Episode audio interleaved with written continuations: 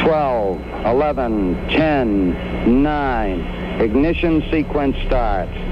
6, 5, 4, 3, 2, 1, 0. All engine running. Liftoff. We have a liftoff.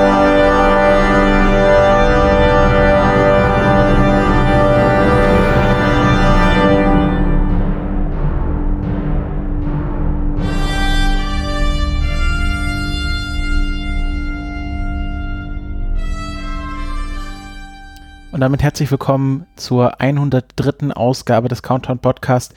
Herzlich willkommen im Jahr 2021 bei diesem Podcast und äh, auch herzlich willkommen, lieber Frank. Hallo, Christopher.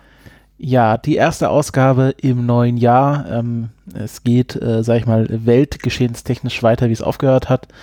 Ähm, nicht so gut, aber äh, wir wagen trotzdem den Rückblick äh, ins Jahr 2020 ähm, weil wir uns vor allem auf die Sachen fokussieren, die wenig mit Corona oder nur marginal mit Corona zu tun hatten, nämlich die Raumfahrt.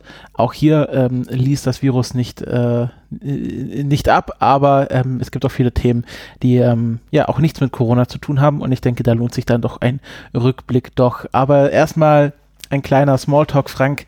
Ähm, wie bist du denn ins neue Jahr gekommen? Wie geht's dir? Naja, ähm, halbwegs gut. Die letzte Woche nicht so toll, aber ähm, inzwischen läuft's wieder. War einfach ähm, gesundheitlich mal kurz komprom kompromittiert.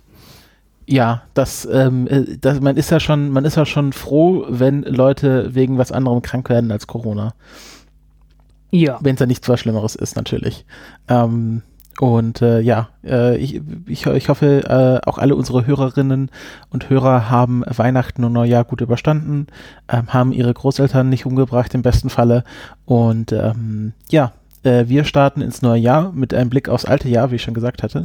Und äh, da habe ich äh, mal ein paar Zahlen vorbereitet. Ähm, das Jahr 2020 war aus Sicht der erfolgreichen Starts, ähm, ja, würde ich sagen, sehr erfolgreich. Ähm, es gab 114 Startversuche. Das war, ähm, ist gleich auf mit, mit dem Jahr 2018. Ähm, es gab zwölf mehr Startversuche als im Jahr 2019 und generell ähm, zeigte wie immer der Trend nach oben. Also seit dem Jahr 2005, 2004 gehen ja die Anzahl der Raketenstarts äh, jedes Jahr nach oben. Wir haben uns, glaube ich, seit dem Jahr 2000 ähm, 2005 oder wann war der Tiefpunkt? Äh, ich glaube doch 2005 äh, bei 50 ja. Starts haben wir so fast verdoppelt jetzt. Ja, mehr als verdoppelt. Ähm, was ganz witzig ist, äh, alleine schon, weil das war gerade die Zeit, als SpaceX angefangen hat. Wirklich so am, am tiefsten Punkt. 2002 haben sie angefangen, ähm, 2005 wollten sie die, ersten, die erste starten, äh, 2006 ist die Falcon 1 zum ersten Mal geflogen. Ähm, ja, seitdem ging es steil aufwärts und äh, SpaceX macht einen überhaupt nicht unerheblichen Teil der Starts aus. Ne? Ja, das Kommen ist, wir dann noch dazu. Genau, das ist wirklich erstaunlich, ähm, was SpaceX da auch zum, zu, zum Gesamtgros der Raketenstarts beiträgt. Ähm, es gab auch ähm, äh, äh überwiegend viele oder ungewöhnlich viele Fehlstarts. Also von den 114 Startversuchen ähm, haben es 10 nicht geschafft und wie wir festgestellt haben, das waren die meisten orbitalen Fehlstarts seit 1971 und ähm, vor allem liegt das an China ähm, und äh, das liegt in China deswegen daran, dass äh, die vor allem viele neue Raketen, also viele neue Iterationen ihrer langen Marschrakete getestet haben und äh, dadurch natürlich auch sehr viele ähm, Fehlversuche produziert haben. Wobei andere natürlich auch äh, mit beigetragen haben. Äh, die Amerikaner waren mit dabei, die äh, Europäer natürlich auch. Ja. Also ähm, es ist ein, ein buntes Potpourri gewesen, was dort äh, in Flammen aufgegangen ist. Ja, genau. Also äh, bei den Chinesen kann man es ja noch ein bisschen verstehen. Wenn man viele neue Raketen baut, äh, dann ähm, hat man natürlich auch eine größere Zahl von Fehlstarts. Bei manchen anderen Raketen kann man es weniger verstehen, warum die nicht in den Orbit kommen. Ähm, es gab ja. keinen Fehlstart, der den Orbit erreicht hätte, aber seine Payload nicht ähm, deployed hat. Ähm, das gab es in den Jahren davor hin und wieder. Zum, ich kann mich an eine indische Rakete erinnern, wo dann die, das Payload-Fairing nicht aufgegangen ist. Genau, ähm, äh, PSLV-Flug, boah, irgendwas um die 40. Genau, ähm, sowas gab es im letzten Jahr nicht. Ähm, also alle Fehlstarts, alle zehn äh, fanden irgendwo im Weg zum Orbit statt. Und äh, klar, nachdem äh, die Payload deployed ist, kann man hier nicht mehr von Fehlstart sprechen, sondern dass einfach die, der Satellit an sich defekt war. Naja, ähm, wenn die, wenn die Payload Fairing, also die Nutzlastverkleidung, nicht abgeworfen wird, hat man meistens ein Problem mit dem Orbit. weil äh, ist ja zusätzliches Gewicht und ähm, das, äh, dann hat man A, den falschen Orbit und B, natürlich den äh, Satelliten etwas schwierigen Umständen. Ja, aber äh, das ist dann immer noch der Fehler der Rakete und nicht der Payload. Ja, das stimmt. Ähm, Genau, das war so äh, kurz ein Zahlenüberblick. Ähm, alle Zahlen und so, die wir uns, äh, die wir jetzt hier nennen, haben wir aus einem ähm, sehr schönen Dokument von Jonathan McDowell ähm, gezogen, der äh, sehr äh, nüchtern und äh, faktengetreu eine Sammlung aller Space-Aktivitäten in 2020 äh, zusammengestellt hat. Äh, kann man sich als PDF runterladen. Das, äh, der Anhang ist auch sehr spannend, weil das einfach seitenweise Listen von Satellit Satelliten sind. Also wenn man sich da mal vertiefen will, ähm, da wird man fündig. Und ähm, er hat auch Aufstellungen gemacht, welcher Raketentyp am meisten gestartet wurde. Und hier kommen wir, wie erwähnt, zu SpaceX. Die Falcon 9 hat mit Abstand die meisten Starts ähm, eines einzelnen Raketentyps im Jahr 2020 hingelegt, mit insgesamt 25 Starts. Also etwa alle zwei bis drei Wochen ein Start. Ähm, und der äh, Runner-up, also glaub, der zweite Platz. Fünf, fünf, davon mit der mit äh, völlig neuen Raketen und der Rest irgendwie ähm, wiederverwendet, glaube ich, ne? Irgend sowas war das. Das war äh, sehr beeindruckend, was SpaceX dort geliefert hat. Genau. Äh, äh ausblickstechnisch, äh, glaube ich, steht dieses Jahr auch der erste zehnte Flug eines Boosters an. Also, dass ein Booster ja. bis zu zehnmal wiederverwendet wurde. Wir haben jetzt, glaube ich, zwei, die siebenmal geflogen sind und äh, noch einen, der fünfmal geflogen ist. Also, äh, wir sind recht kurz davor und es gibt genügend Kandidaten dafür. Ja. Runner-up ist die Lange Marsch 3B mit acht Starts und da sieht man auch die große Diskrepanz, ähm, dass SpaceX hier wirklich sehr weit vorne liegt, auch mit den Anzahl der Starts ähm, und dadurch, dass sie halt auch nur einen Raketentypus haben ähm, aktuell, beziehungsweise modular sind, ähm, äh, ich weiß nicht, Falcon Heavy Starts werden wahrscheinlich nochmal äh, selber gezählt und Spaceship Starts, ähm, aber das ist gerade das Arbeitstier und das ist doch schon sehr erstaunlich, dass die fast alle zwei Wochen starten und ich glaube, die Vorgabe ist, dass sie irgendwann mal auf äh, einen Start pro Woche oder mehr äh, ja. kommen wollen. Ist aber von Rekorden noch weit entfernt. Die Soyuz ist mal 60. Also die R7-Varianten sind mal 60 pro Jahr geflogen. Und ja. zwar regelmäßig. Also über 20 Jahre sind davon 60 Stück pro Jahr geflogen. Also ähm, da ist noch, da ist noch Luft nach oben und zwar ziemlich viel. Und man sieht auch, dass das ein, einmal pro Woche äh, realistisch ist, dass man das machen kann. Ja, äh, überhaupt. Also überhaupt nicht unrealistisch. Ähm, ja, äh, es gibt ja diese, die Wikipedia-Seite Timeline of Spaceflight. Äh, da, daher kommen übrigens die, daher kommt die Statistik mit den Fehlstarts äh, seit 1971, dass es davon nicht mehr so viele gab. Naja, ähm, das andere, äh, das andere private Unternehmen war Rocket Lab und die haben sieben Startversuche gemacht, äh, sechs davon erfolgreich. Eine ist wegen elektrischen Problemen, die bis dahin noch nicht aufgetreten sind, ähm, im Orbit verschmort. Nee, nicht im Orbit, äh, vor dem Orbit verschmort und entsprechend abgestürzt. Ähm, ja, aber sind wieder unterwegs. Ähm, und haben angefangen, Raketen wiederzuverwenden, beziehungsweise Landetests durchzuführen was äh, ja auch gelungen ist, ähm, relativ weich aufgesetzt, ähm, weicher als man gedacht hat sogar und äh, ja, das Ganze wollen sie noch mindestens einmal wiederholen und dann mal schauen, ob sie, de, ob sie so eine Rakete mit einem Helikopter aus der Luft pflücken können. Was sie ja äh, schon mal demonstriert haben, wenn auch nicht äh, mit dem äh, Zwischenstopp im Weltraum. Aber es war schon eine richtige Rakete, war nicht nur ein Masse-Simulator, oder? Ähm, mit dem, mit dem Helikopter schon. Ähm, aber Wiedereintritt war natürlich schon eine richtige Rakete. Ah, okay, verstehe. Ja, okay, gut. Ähm, also das wird wahrscheinlich dieses Jahr auch noch ins Haus stehen. Ähm, nächster Elektron-Start, auch sehr spannend, äh, mit einem nicht offiziell bekannt gegebenen Nutzlast für OHB, also aus Deutschland. Ähm, war für den 16. Januar vorgesehen. Sie hatten ein paar Sensorfehler, haben sie jetzt verschoben. Ähm, ist aber trotzdem äh, spannend, weil ähm, das ein Versuch ist, dass man äh, den Turnaround zwischen Vertragsunterzeichnung und Launch äh, unter sechs Monate halten möchte ähm, was hier der Fall ist. Also erst vor sechs Monaten haben äh, OHB und Electron überhaupt den Vertrag unterzeichnet, dass Electron der Launch Provider ist. Ja, und normalerweise hat man sowas wie zwei Jahre, das galt mal als richtig schnell. Mhm. Ja, also die versuchen hier auch äh, sehr schnelle Turnaround-Zeiten anbieten zu können, ähm, was natürlich für kleinere Satelliten sehr praktisch ist, weil ähm, du sonst immer nur als Sekundärnutzlast bei größeren Satelliten mitfliegen kannst, wenn du, wenn es halt nur große Raketen gibt. Und äh, da ist man dann halt wirklich auf äh, das Wohl und Wehe des, des Hauptproviders oder des, des Hauptkunden ange, äh, an, äh, angewiesen. Jo, apropos kleine Raketen, beziehungsweise kleinere Raketen. Äh, die kleinste Rakete von Ariane Space ist die, oder Ariane Space, äh, ist die Vega. Und äh, die ist zweimal geflogen, einmal erfolgreich und einmal nicht. Und ja, diese Saga, ich glaube, wir haben uns äh, lange, lang und breit darüber ausgelassen, äh, was da schiefgelaufen ist. Äh, da wurden zwei Kabel verwechselt, äh, die in der vierten Stufe ähm, die, äh, die Steuerung angetrieben haben. Äh, soll heißen, wenn's, wenn die Raketendüse nach links und rechts hätte schwenken sollen, schwenkte sie nach oben und unten und umgekehrt, was ein bisschen blöd ist und das Ding ging prompt außer Kontrolle. Ähm, äh, äh, es fehlen einem die Worte. Ja, äh, Arianes Pass hat behauptet, es wäre ein Designfehler.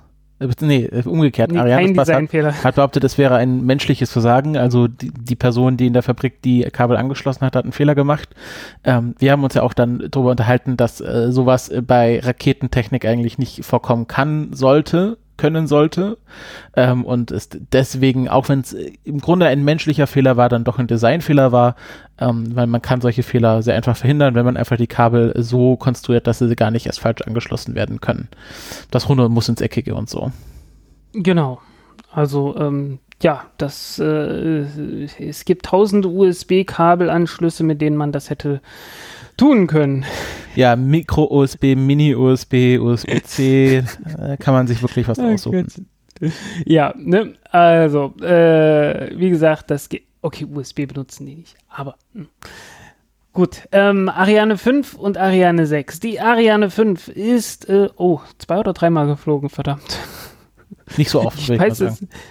Ja, es sind auch nur noch acht übrig. Ähm, und eine davon ist fürs James Webb Teleskop vorgesehen. Äh, die fliegt dann noch irgendwann. Ähm,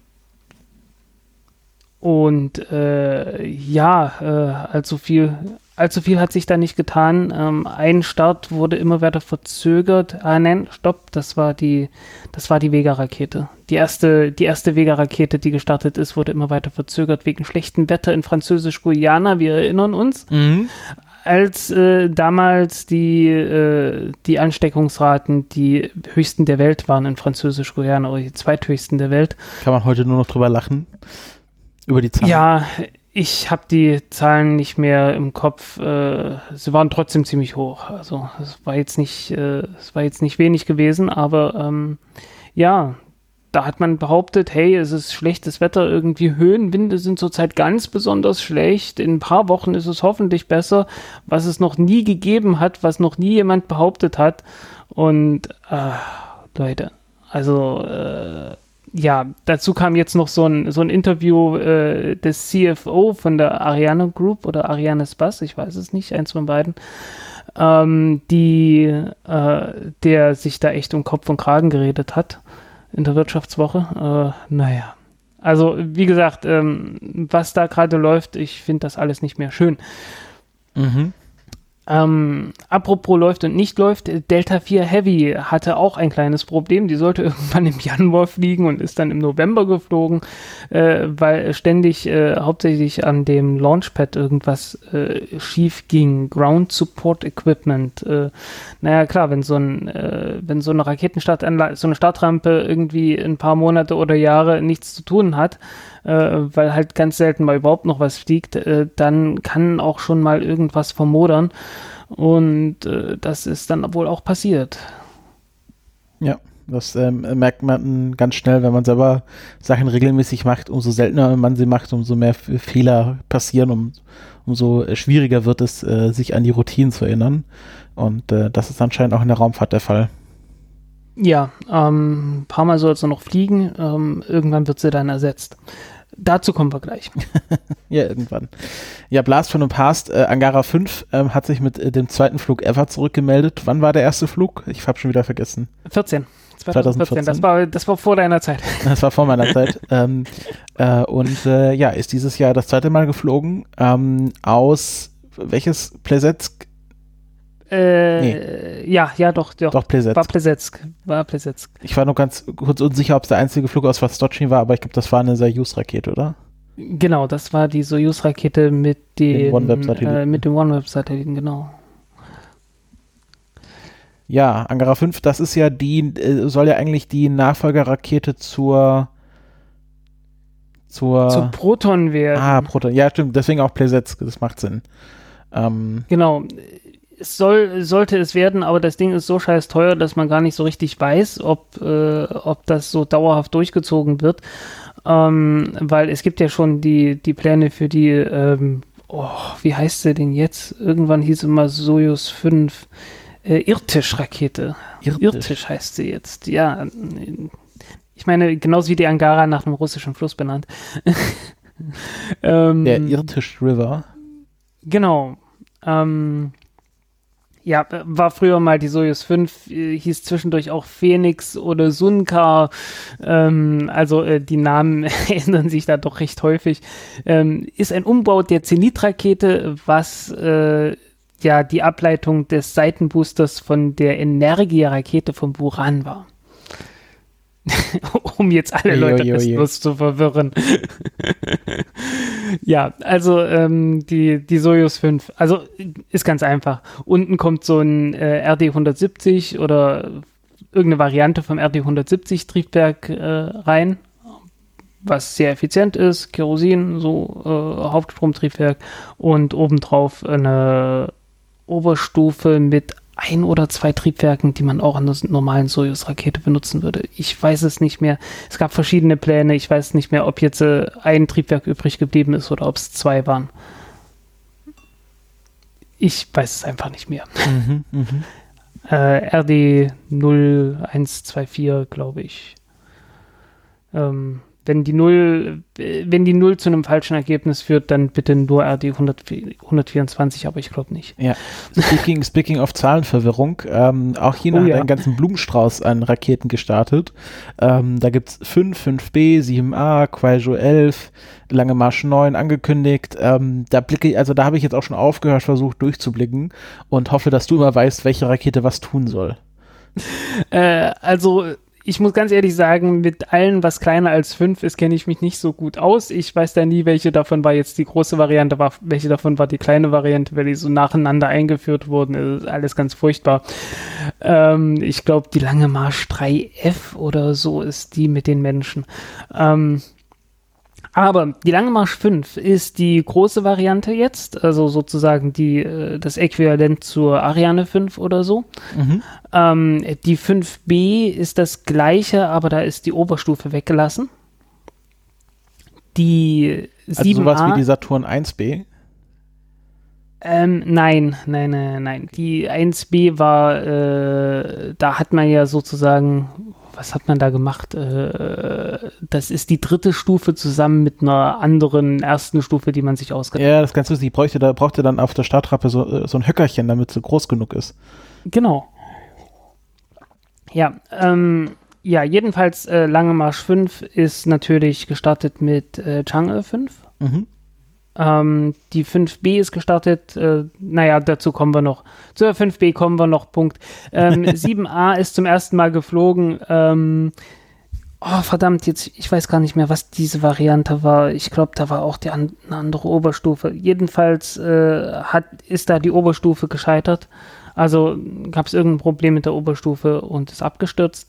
Ähm, Guizhou 11 ist eine Feststoffrakete, die recht schnell starten soll. Deswegen heißt sie Quai Joe. Also Quai ist äh, schnell und Joe ist äh, äh, Fahrzeug, Rakete, nicht unbedingt Rakete, aber Also irgendwas, einfach schnell irgendwas mit Rakete schnell. genannt. So ungefähr, ja. Ähm, und es gibt eine 1, es gibt eine 1a und die 11 sollte noch mal ein Stück größer werden und äh, da hat der Testflug nicht geklappt. Ähm, Ceres äh, ist so eine ähnliche Rakete von, oh Gott, jetzt fahr mir nicht, wer das wieder war. Ähm, Aber auch aus China. ja, aus China, eine private. Ja, doch, von Galactic Energy, genau. Also Das ich, war die mit aber, aber die in nicht China Space heißen. bedeutet so halbstaatlich. Ähm, ja, wobei ich mir da nicht mehr ganz so sicher sind, wie, wie groß, ob das mit halbstaatlich wirklich korrekt bezeichnet ist. Kann durchaus sein, dass das Dreiviertel privat ist oder so. Also, aber ähm, es gibt, es gibt, es gibt halt keine Firma in China, die nicht, also keine in der Größe, die nicht äh, irgendwo der Ja. Staat seine Finger drin hat. das explodierte halt 2015, als das offiziell zugelassen wurde. Und ähm, ja, seitdem gibt es halt eine ganze Reihe von, äh, von Firmen, die dann halt irgendwie sowas heißen wie iSpace, Landspace oder sonst irgendwas und halt eine, die Galactic Energy heißt und äh, nichts mit Space zu, äh, im Namen hat. Ganz lustig, genau, hier ist, äh, Wikipedia-Artikel zu Galactic Energy steht übrigens nicht zu unter äh, staatlicher Beteiligung.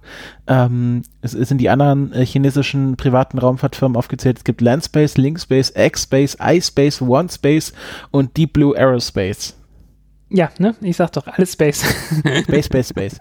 ähm, ja, äh, also ich meine, so, also wenn ich so, wenn ich Millionär in China wäre, würde ich mir gerade Sorgen machen, weil die verschwinden ja anscheinend gerade alle. Oder jedenfalls, äh, sagen wir mal, mit Jack Ma angefangen. Ähm, hast du das ja, mitbekommen? ja, ja, man sollte halt kein Milliardär sein, man sollte sich nicht gegen die Regierung aussprechen, zumindest nicht Ja, das öffentlich. ist dann auch ganz komisch. Er verschwunden und dann kam irgendwie so ein Statement, er, er hält sich jetzt äh, äh, freiwillig aus der Öffentlichkeit zurück.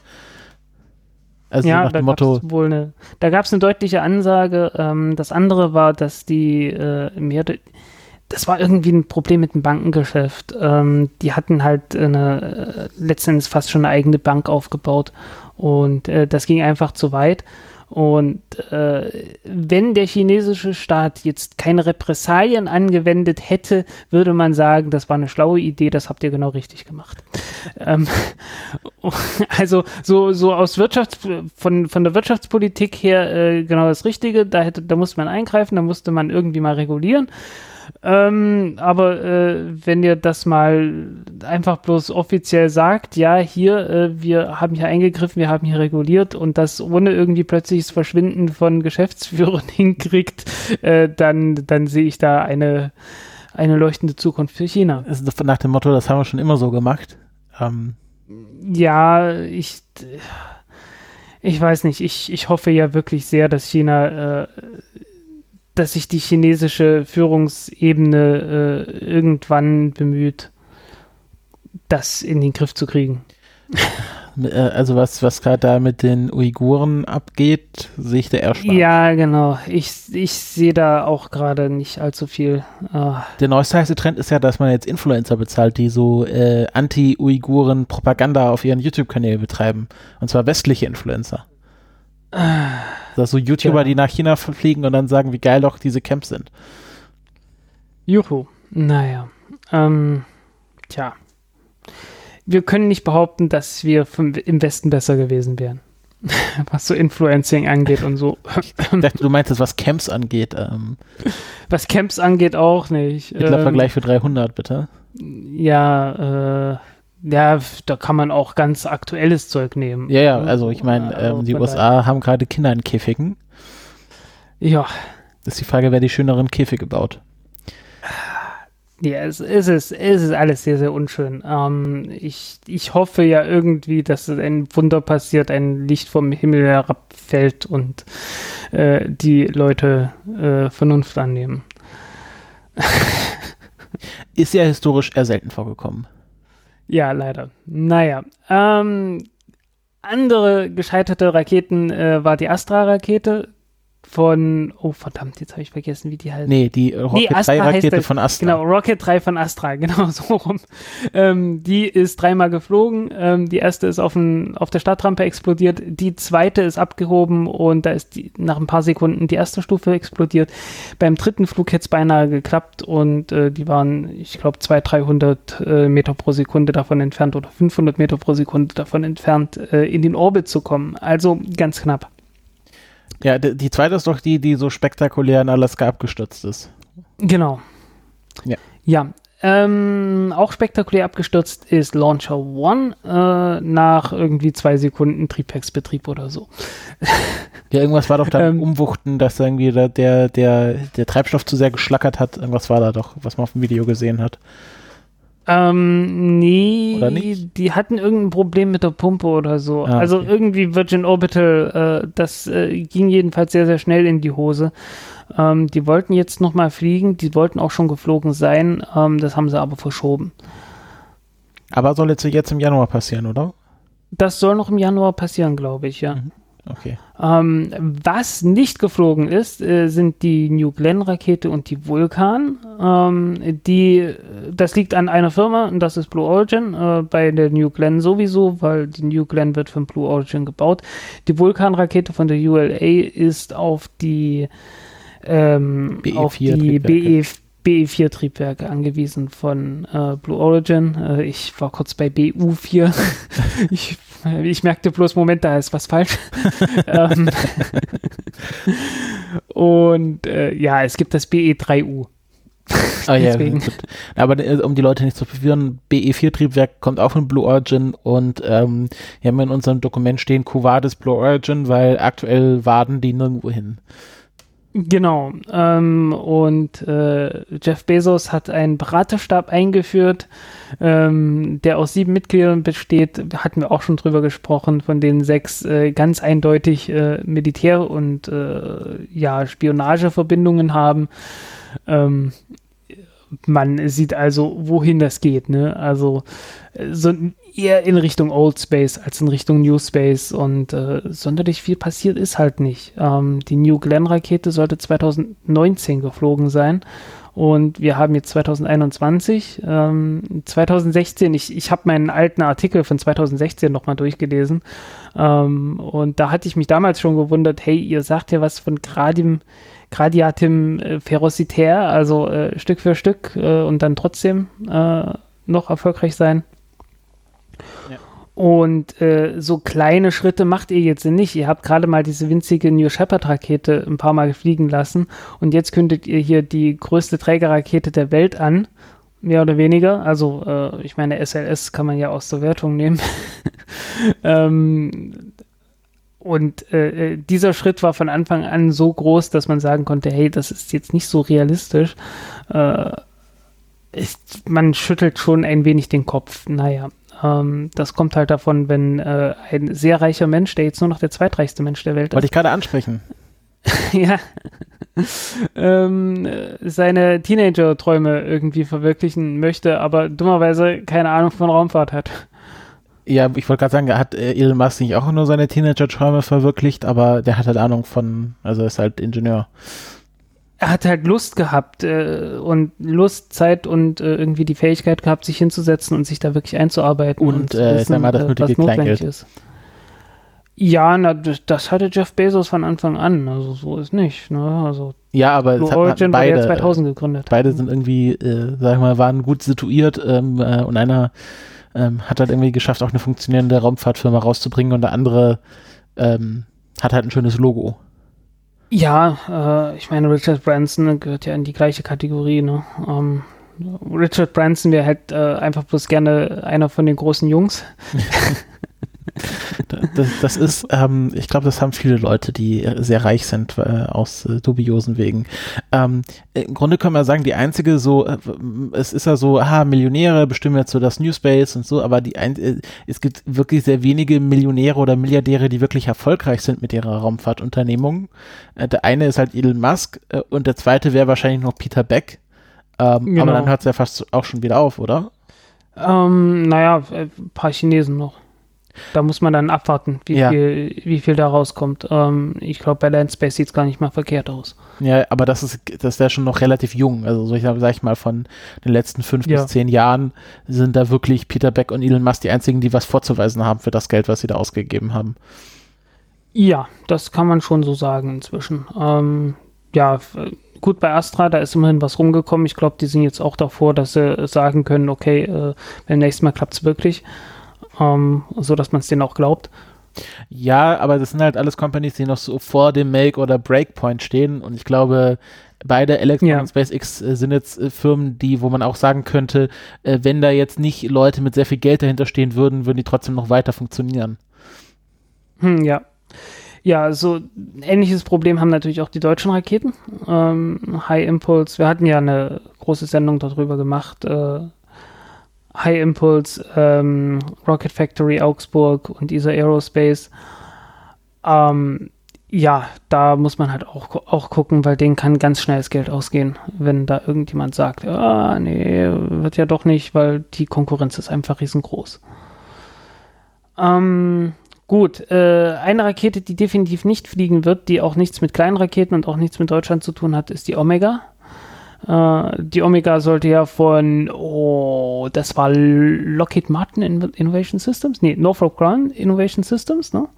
Ähm, die hatten ja getestet und äh, sind damit gescheitert.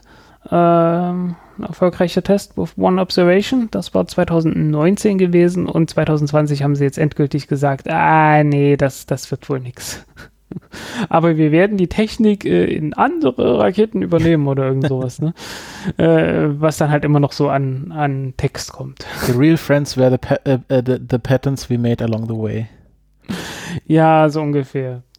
Ähm, ja, was soll man dazu sagen? Das war von Anfang an ein Projekt, äh, wo man gesagt hat, das ist nur fürs Militär gedacht. ähm, es war nie sonderlich realistisch. Alle Leute haben gesagt, ja, äh, bitte, äh, das wird doch nie was äh, von preislich her. Also, mh, was soll der Scheiß? Na gut, ähm, nicht geflogen letztes Jahr, obwohl sie hätten fliegen sollen, äh, sind natürlich die Ariane 6 Rakete, ähm, die jetzt auf 2022 verschoben wurde. Also dieses Ähm, Jahr auch nicht fliegt. Dieses Jahr auch nicht fliegt, genau. Ähm, und zwar äh, nicht wegen Corona, das war lange absehbar, dass das, dies, dass das 2020 nichts wird. Ähm, die H3-Rakete aus Japan, da gibt es noch Probleme mit den LE9-Triebwerken, mit den Haupttriebwerken, ähm, die sie äh, noch nicht ganz behoben haben, glaube ich. Ähm, und natürlich SLS. Ähm, SLS äh, sollte, äh, sollte ja schon lange fliegen, soll ja 2017 schon fliegen, äh, von daher ist das in jedem Jahr nicht geflogen. Ähm, die sollten War schon dreimal dabei, bitte nicht mehr anrufen. Genau so ungefähr. Ähm ja, äh, die sollten ja testen, eigentlich auch schon 2020, haben sie jetzt 2021 nachgeholt und zwar jetzt in der Nacht, äh, jetzt wo wir gerade sprechen, äh, in der letzten Nacht äh, ist der Green Run durchgeführt worden und äh, er sollte acht Minuten laufen, also so 480 bis äh, 475 Sekunden hieß es und es waren 60 Sekunden. Äh, ja, was, was soll man noch sagen? Ähm, das wird jetzt eine Weile sich hinziehen. Äh, woran genau es lag, äh, steht noch nicht fest. Und äh, was man dagegen tun muss, äh, ist auch nicht klar. Es hieß Major Component Failure. Ähm, was auch immer für eine wichtige Komponente da kaputt gegangen ist. Sie ist wohl nachhaltig kaputt, ähm, muss jetzt ausgetauscht werden. Gab anscheinend auch irgendwie so einen Blitz oder sowas äh, an der Rakete, äh, Hm. an einem Triebwerk. Also es war wohl ein Hardwarefehler und kein Softwarefehler. Ja, genau. Ähm, muss man abwarten. Ähm, ursprünglich war geplant 2000, Ende 2021 äh, Artemis 1 äh, mit, S, mit dem ersten SLS-Flug zu starten zum Mond ähm, ohne Menschen. Ähm, ob das stattfinden wird, äh, darf man sehr stark bezweifeln. Es hieß November. Ähm, wäre es jetzt eine kleine Sache gewesen, hätte man vielleicht noch Hoffnung haben können, dass es vielleicht dann im Dezember wird, aber äh, ich glaube da nicht mehr dran. Es ist auch sehr Ah. seltsam, wie sie mit den ganzen Tests umgegangen sind, weil, wie ich da im Artikel entnehmen konnte, wollten sie gar nicht erst äh, das komplett testen, sondern Ja, direkt fliegen. Genau, der, der Green Run, der war eine ganze Zeit lang, 2019 war der eine ganze Zeit lang kontrovers diskutiert, ob man den denn überhaupt machen muss, weil man will ja schnell, schnell zum Mond. Ähm, und äh, ist ja alles bekannte Technik. Wozu muss man das nochmal testen? Ähm, das ist, glaube ich, das ist so famous last words auf äh, dem gesamten amerikanischen Mondprogramm. Ist ja alles bekannt. Das haben wir ja schon mal so gemacht. Ja, ja, so ungefähr. Ähm, und äh, ja, da haben sich natürlich dann äh, diverse Sicherheitsbehörden und äh, alle möglichen Experten gemeldet und gesagt, nee, nee, Leute, das testet ihr bitte schon mal am Boden einmal komplett ähm, für die gesamte Laufdauer, nicht bloß für ein paar Sekunden. Ähm, und äh, war ja auch ganz gut so, weil ansonsten wäre halt nach einer Minute ein Triebwerk schon ausgefallen und wer weiß, was in den nächsten sieben Minuten noch passiert wäre. Ja, äh, ähm, hier Jim Bryanstein, noch NASA-Direktor, meinte dann auch so ganz komisch, na, je nachdem, was jetzt hier kaputt gegangen ist, äh, müssen wir den Test vielleicht gar nicht wiederholen, sondern können direkt ähm, das an die Rakete dran schrauben. Ähm, ja, also ja, es war halt, äh, ja, die, die Pressekonferenz war auch äh, sehr seltsam. Da war auch niemand dabei, der ähm, ernsthaft, äh, ernsthaft Ahnung von dem Thema hatte. Ähm, es ging ja so weit, dass sie noch Was nicht mehr wussten, wie lange die hat. Triebwerke überhaupt liefen. Konnte niemand bei der Pressekonferenz sagen, wie lange jetzt der Test überhaupt lief. Ja, genau, zum Beispiel. Also äh, man konnte auf dem Bild sehen, dass es äh, nach 67 Sekunden definitiv dann äh, aus war. Ähm, ungefähr 60 Sekunden sollen es gewesen sein. Also ähm, ja, und äh, natürlich auch Klassiker ähm, im Livestream, äh, als dann nach einer Minute vorbei war, äh, hat dann jeder bloß noch weiter vom Skript abgelesen und so getan, als wäre alles super gelaufen. Der Klassiker. Absoluter Klassiker. Es ist, es ist nicht schön. Es ist wirklich nicht schön. Ähm, ja, irgendwie auch absehbar. Na gut, weg, ein wenig weg von den Raketen. Ähm, weil die Raketen bringen ja Zeug ins Weltall und äh, wenn man sich die Statistiken anguckt, dann in allererster Linie Starlink-Satelliten. Für was anderes sind die Raketen ja gar nicht mehr zu gebrauchen. Wir, wir ne? befinden uns in der Ära, in der, ähm, also wenn man so als Alien draufkommen, äh, draufschauen würde, würde man sagen, ähm, die, äh, die äh, terrestrische Raumfahrt be beschäftigt sich zum Großteil damit, ähm, Internet zu äh, beschaffen. Ja, so ungefähr. Ähm, ja, macht halt mehr als die Hälfte aller Satelliten aus. Äh, ich weiß nicht, wie viel. 800 ich habe das, ich hab so? das hier zusammengeschrieben. Ähm, Im letzten ja. Jahr wurden 1261 Satelliten gestartet. Ähm, und das ist fast doppelt so viel oder mehr als doppelt so viel als im letzten Jahr. Also wir haben hier einen massiven Sprung generell an Payloads. Und 500 ich kann mich noch gut, ich kann mich noch gut erinnern an Zeiten, wo 1000 Satelliten so die Zahl der äh, insgesamt aller aktiven Satelliten waren. Und das ist nicht so lange her. Ja, ja. Und ähm, genau, ein Sprung von 522 auf 1261. Und ähm, genau, die meisten davon kamen aus den USA, 997. Und davon die meisten waren halt Starlink-Satelliten, also machten ähm, etwas mehr als 500 äh, Starlink-Satelliten wurden letztes Jahr ins All geschossen. Hm. Natürlich sind davon nicht mehr alle aktiv, ähm, aber die, die Ko Konstellation macht sich doch jetzt schon sehr bemerkbar. Ähm, und äh, genau, danach mit 129 Satelliten kam Europa, also auch hier wieder ein massiver Abstand von SpaceX. Also man kann das mal zusammenfassen, ja. SpaceX hat mehr Satelliten gestartet als jeder andere Kontinent. Ja, ähm, und Europa war halt äh, auch wegen dem äh, Vega-Start Nummer 16, wo 53 Satelliten, so kleine CubeSats und alles Mögliche dabei war. Ähm, und OneWeb-Satelliten. Ja. Im Wesentlichen. Das waren, das waren so die Dinger, die sie gestartet haben. Und äh, deswegen kommt es auf, auf 129. Ähm, man muss auch, man kann auch da so sagen, dass 2020 das Jahr war, wo die Mega Constellations halt im Raum ankamen, im Weltraum. Ja, definitiv. Ähm, und OneWeb ist natürlich auch schon pleite gegangen. ähm, das äh, pleite gegangen, wieder gerettet und ähm, jetzt sind die, diejenigen, die für die Pleite verantwortlich waren, auch schon wieder mit drin.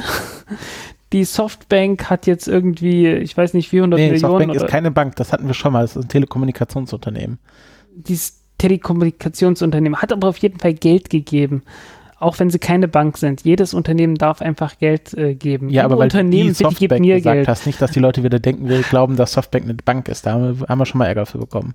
Okay, gut, sorry. Ähm, es stimmt aber, das ist. Einfach ein blöder Name, Sollen muss man sich- schon sagen. Sollen sie sich, äh, sollen sie sich einen anderen Namen geben? nee, muss ich mir merken, das stimmt schon. Äh, es ist, ähm, ja, es ist nicht das erste, es ist nicht äh, das, was ich hauptsächlich mache. ich habe zu viel anderen Mist im Kopf.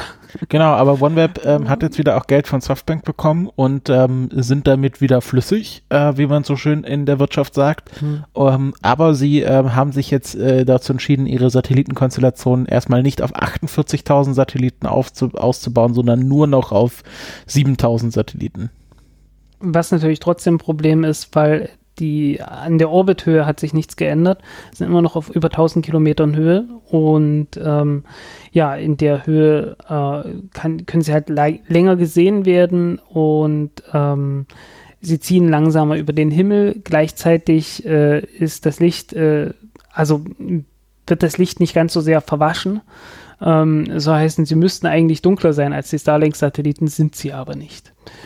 Ähm, stören deswegen die Astronomie doch erheblich mehr. Mhm. Ja, das, das ist auch noch, glaube ich, so etwas, was uns die nächsten Jahre ähm, begleiten wird. Der Streit zwischen der Astronomie und äh, Mega-Constellations. Ähm, Gab es wieder, glaube ich, in einem Disku Diskussionspanel. Ähm, was mich hier immer so ein bisschen stört, ist halt, dass nur auf Starlink rumgeritten wird, was so ein bisschen daran liegt, dass SpaceX äh, fast die einzige Firma ist, die sich überhaupt an diesen Diskussionen beteiligt ähm, Ja. die Vertreter zu diesen Konferenzen hinschickt und äh, versucht auf jeden Fall, ob sie es gut machen, ist, ist ein anderes Thema, aber versucht auf jeden Fall mit Astronomen zusammenarbeiten. OneWeb, ähm, ja, die machen einfach und äh, fragen nicht. Ähm, und deswegen tauchen die auch sehr selten oder weniger präsent in diesen Diskussionen auf, was so ein bisschen die Paradoxie ist, dass es eigentlich SpaceX schadet, dass sie überhaupt versuchen, ähm, an diesem Problem zu arbeiten. Ja, das ist ein Problem, ähm, dass man, äh, dass es immer gibt, sobald man irgendwo Aktivisten hat, die ähm, ja äh, mit Problemen arbeiten. Das ist äh, äh, sieht man halt sehr oft. Also, dass man halt, äh, dass halt genau die Unternehmen, die dann tatsächlich was versuchen zu machen, von den Aktivisten ganz besonders stark angegangen werden. Und äh, am Ende wundern die sich dann, dass die Firmen äh, nicht mehr mit ihnen reden wollen, ähm, nachdem sie alle platt gemacht haben, die noch, äh, die noch reden wollten. Ja, also hier ist das, äh, es ist ein Problem, was ich jetzt so in der letzten Zeit beobachtet habe. Ähm, eine andere Entwicklung bei den Satelliten ist etwas, wo man verhindern möchte, dass noch mehr Satelliten gestartet werden, nämlich äh, das Mission Extension Vehicle, ähm, beziehungsweise der Facehugger der Raumfahrt. Ähm, Genau. Von, äh, was war das, Northrop Grumman, der den gestartet hat?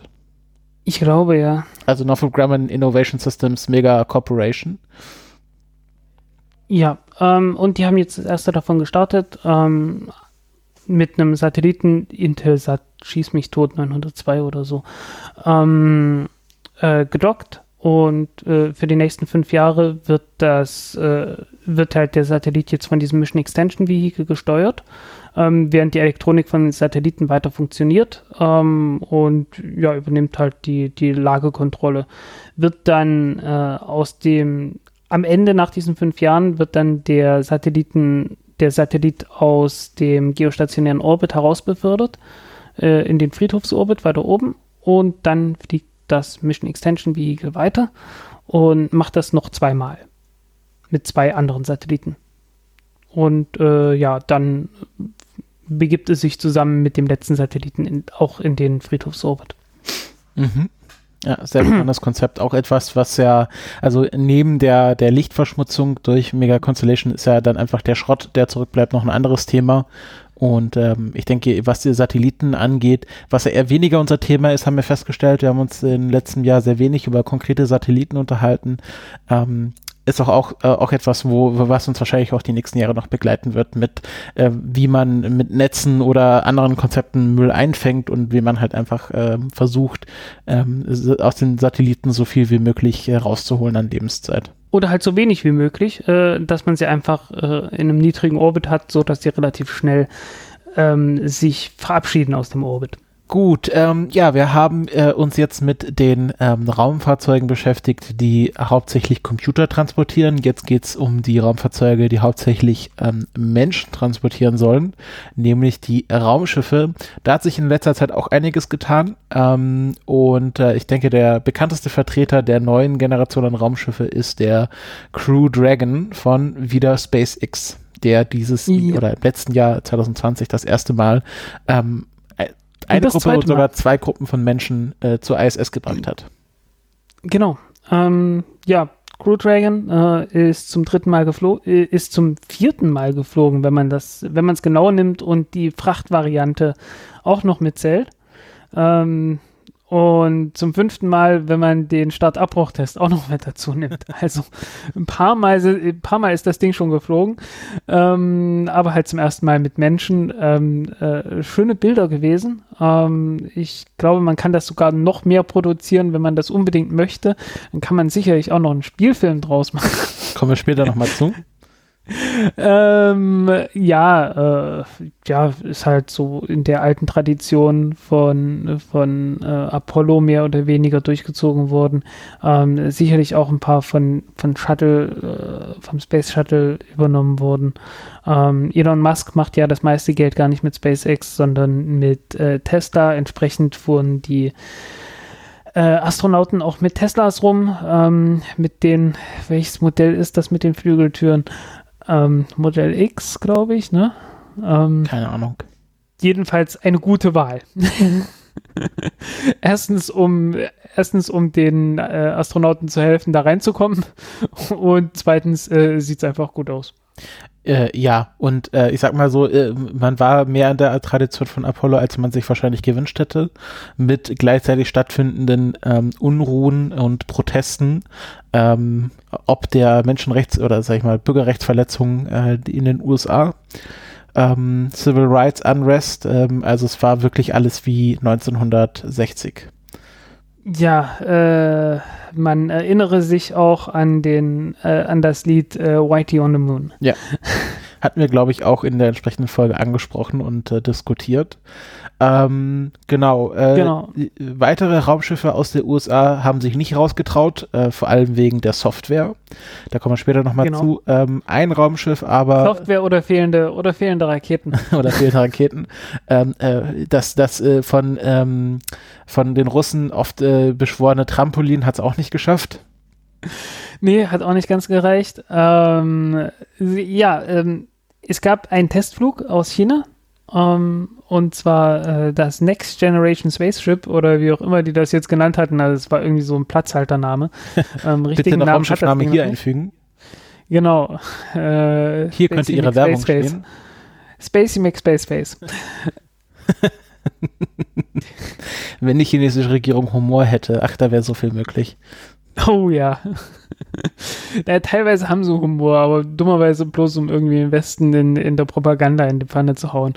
Ähm, das, äh, ja, da, der Mangel an Humor bei autoritären Regimen ist immer sehr das größte Problem meistens. Ich ja, halte das nicht für ein Problem. Ich meine, stell dir vor, du hättest trotzdem irgendwie ein beschissenes Regime und dann äh, das ist auch noch gäbe es auch noch von ja, und dann wäre es auch noch lustig. Also, nee, danke, du. ähm, dann doch lieber so rum. Ähm, ja, also das Next Generation Spaceship ähm, wurde getestet äh, mit einer langen Marsch 5B-Rakete.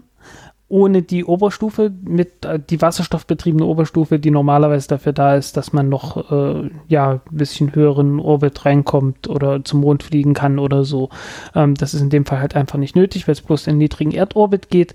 Und ähm, man hat bei der Gelegenheit äh, diese Raketenvariante ähm, wirklich auf Herz und Nieren getestet, indem man ähm, nicht nur diese, diese Raumkapsel da oben drauf gesteckt hat, sondern auch noch einen richtig großen Treibstofftank dazugefügt hat.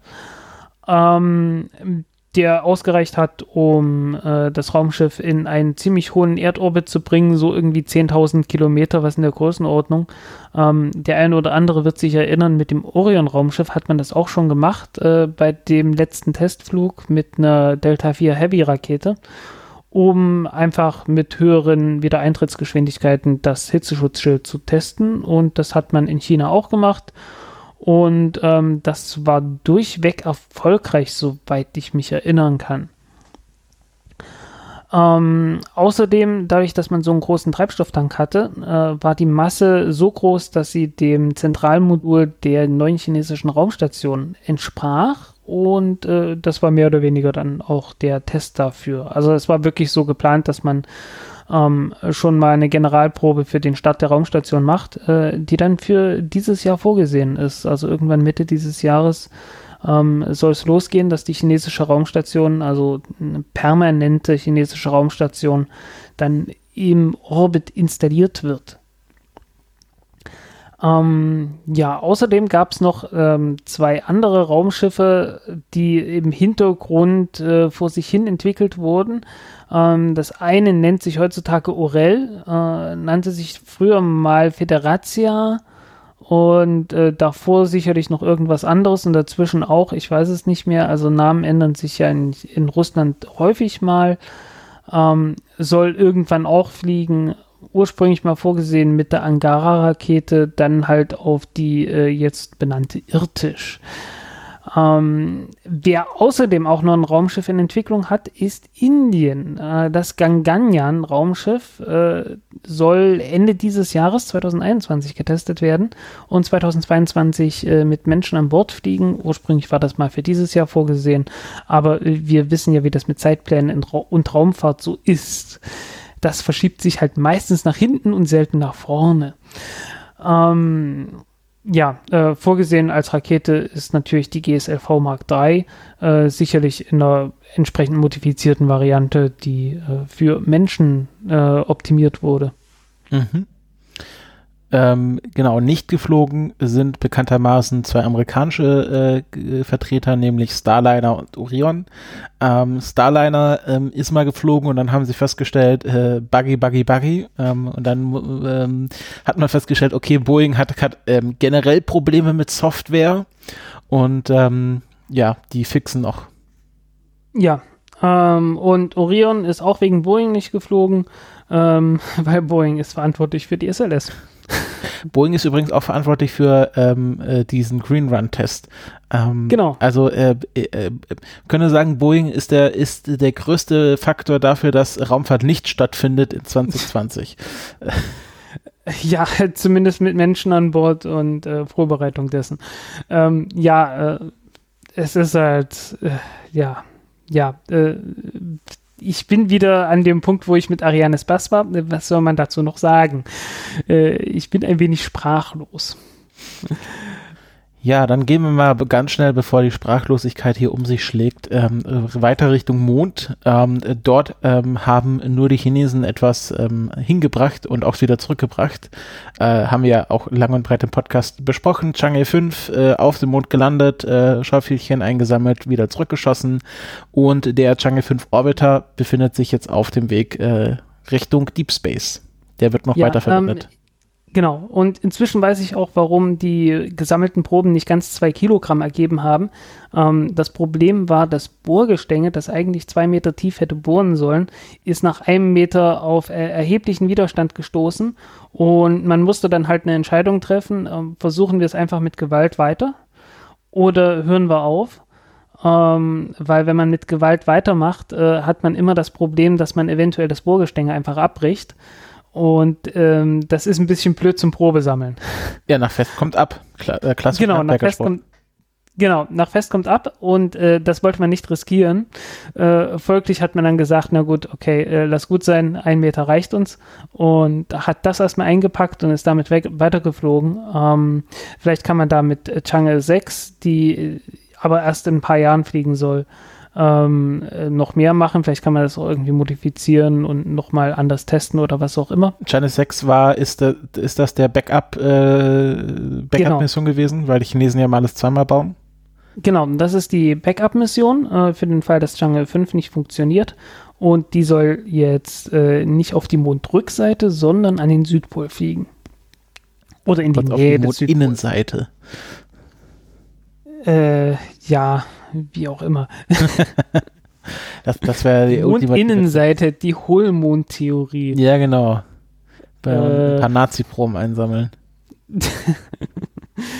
ja, ähm, ja, äh, Mondlander wurden. Es, es gab die, also äh, wenn man, wenn irgendjemand noch Zweifel hat, dass wir 2024 keine Menschen auf dem Mond sehen möchten, äh, sah man das ja daran, dass die, die Verträge zur Entwicklung der Mondlander dieses Jahr erst ausgeschrieben wurden, wo noch nicht mal die, äh, äh die SLS-Rakete entwickelt wurde.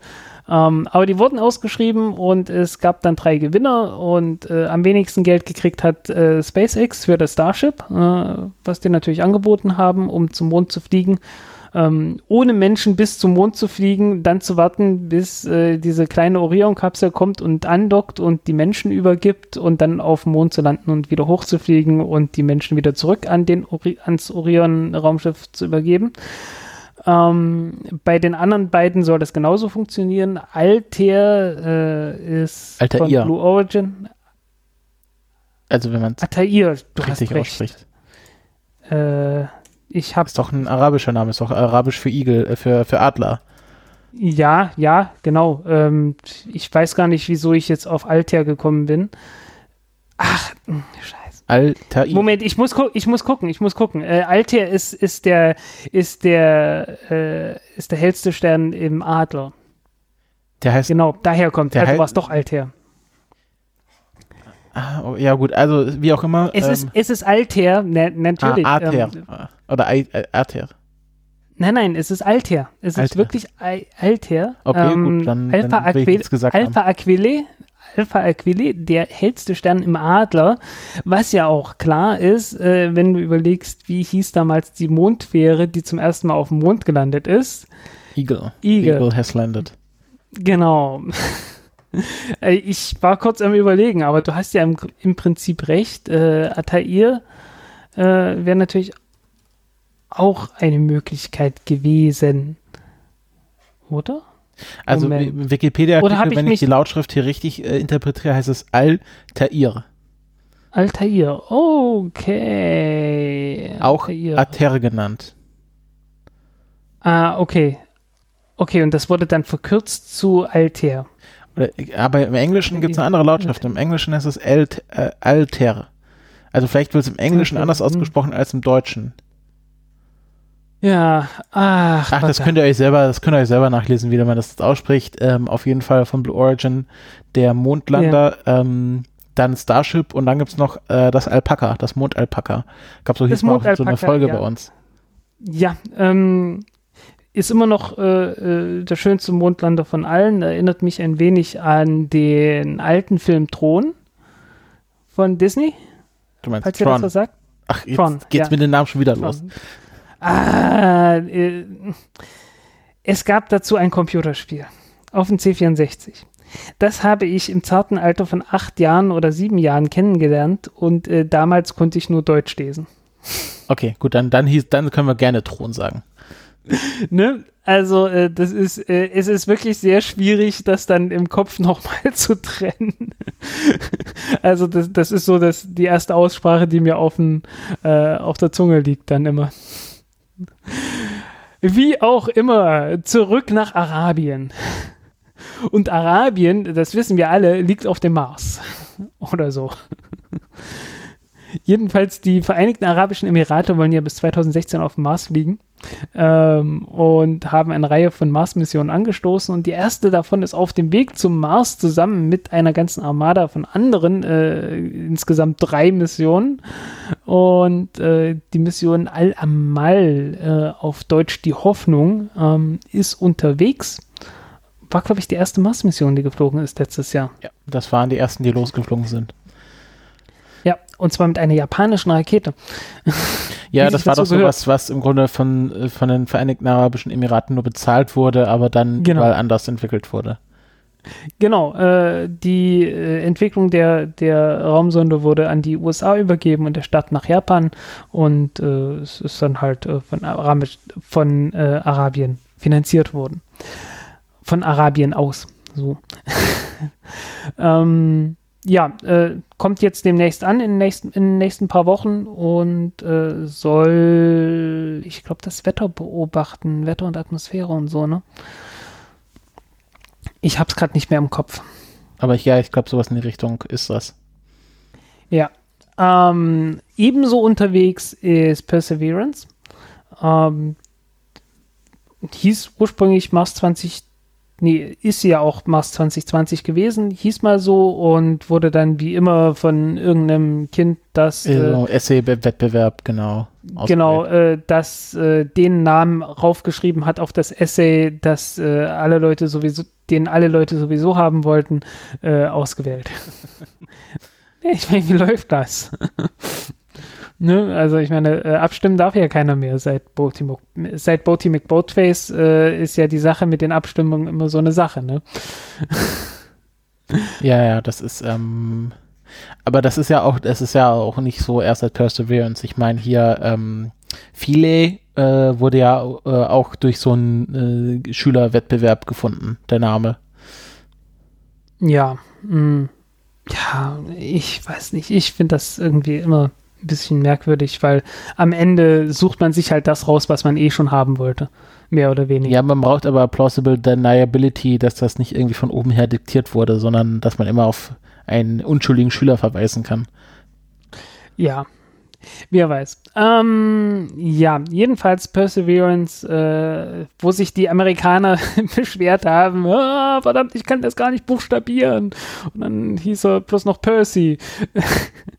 Dabei ist das eines der, einer der Worte, äh, die ich äh, eigentlich im Englischen ganz gut buchstabieren kann.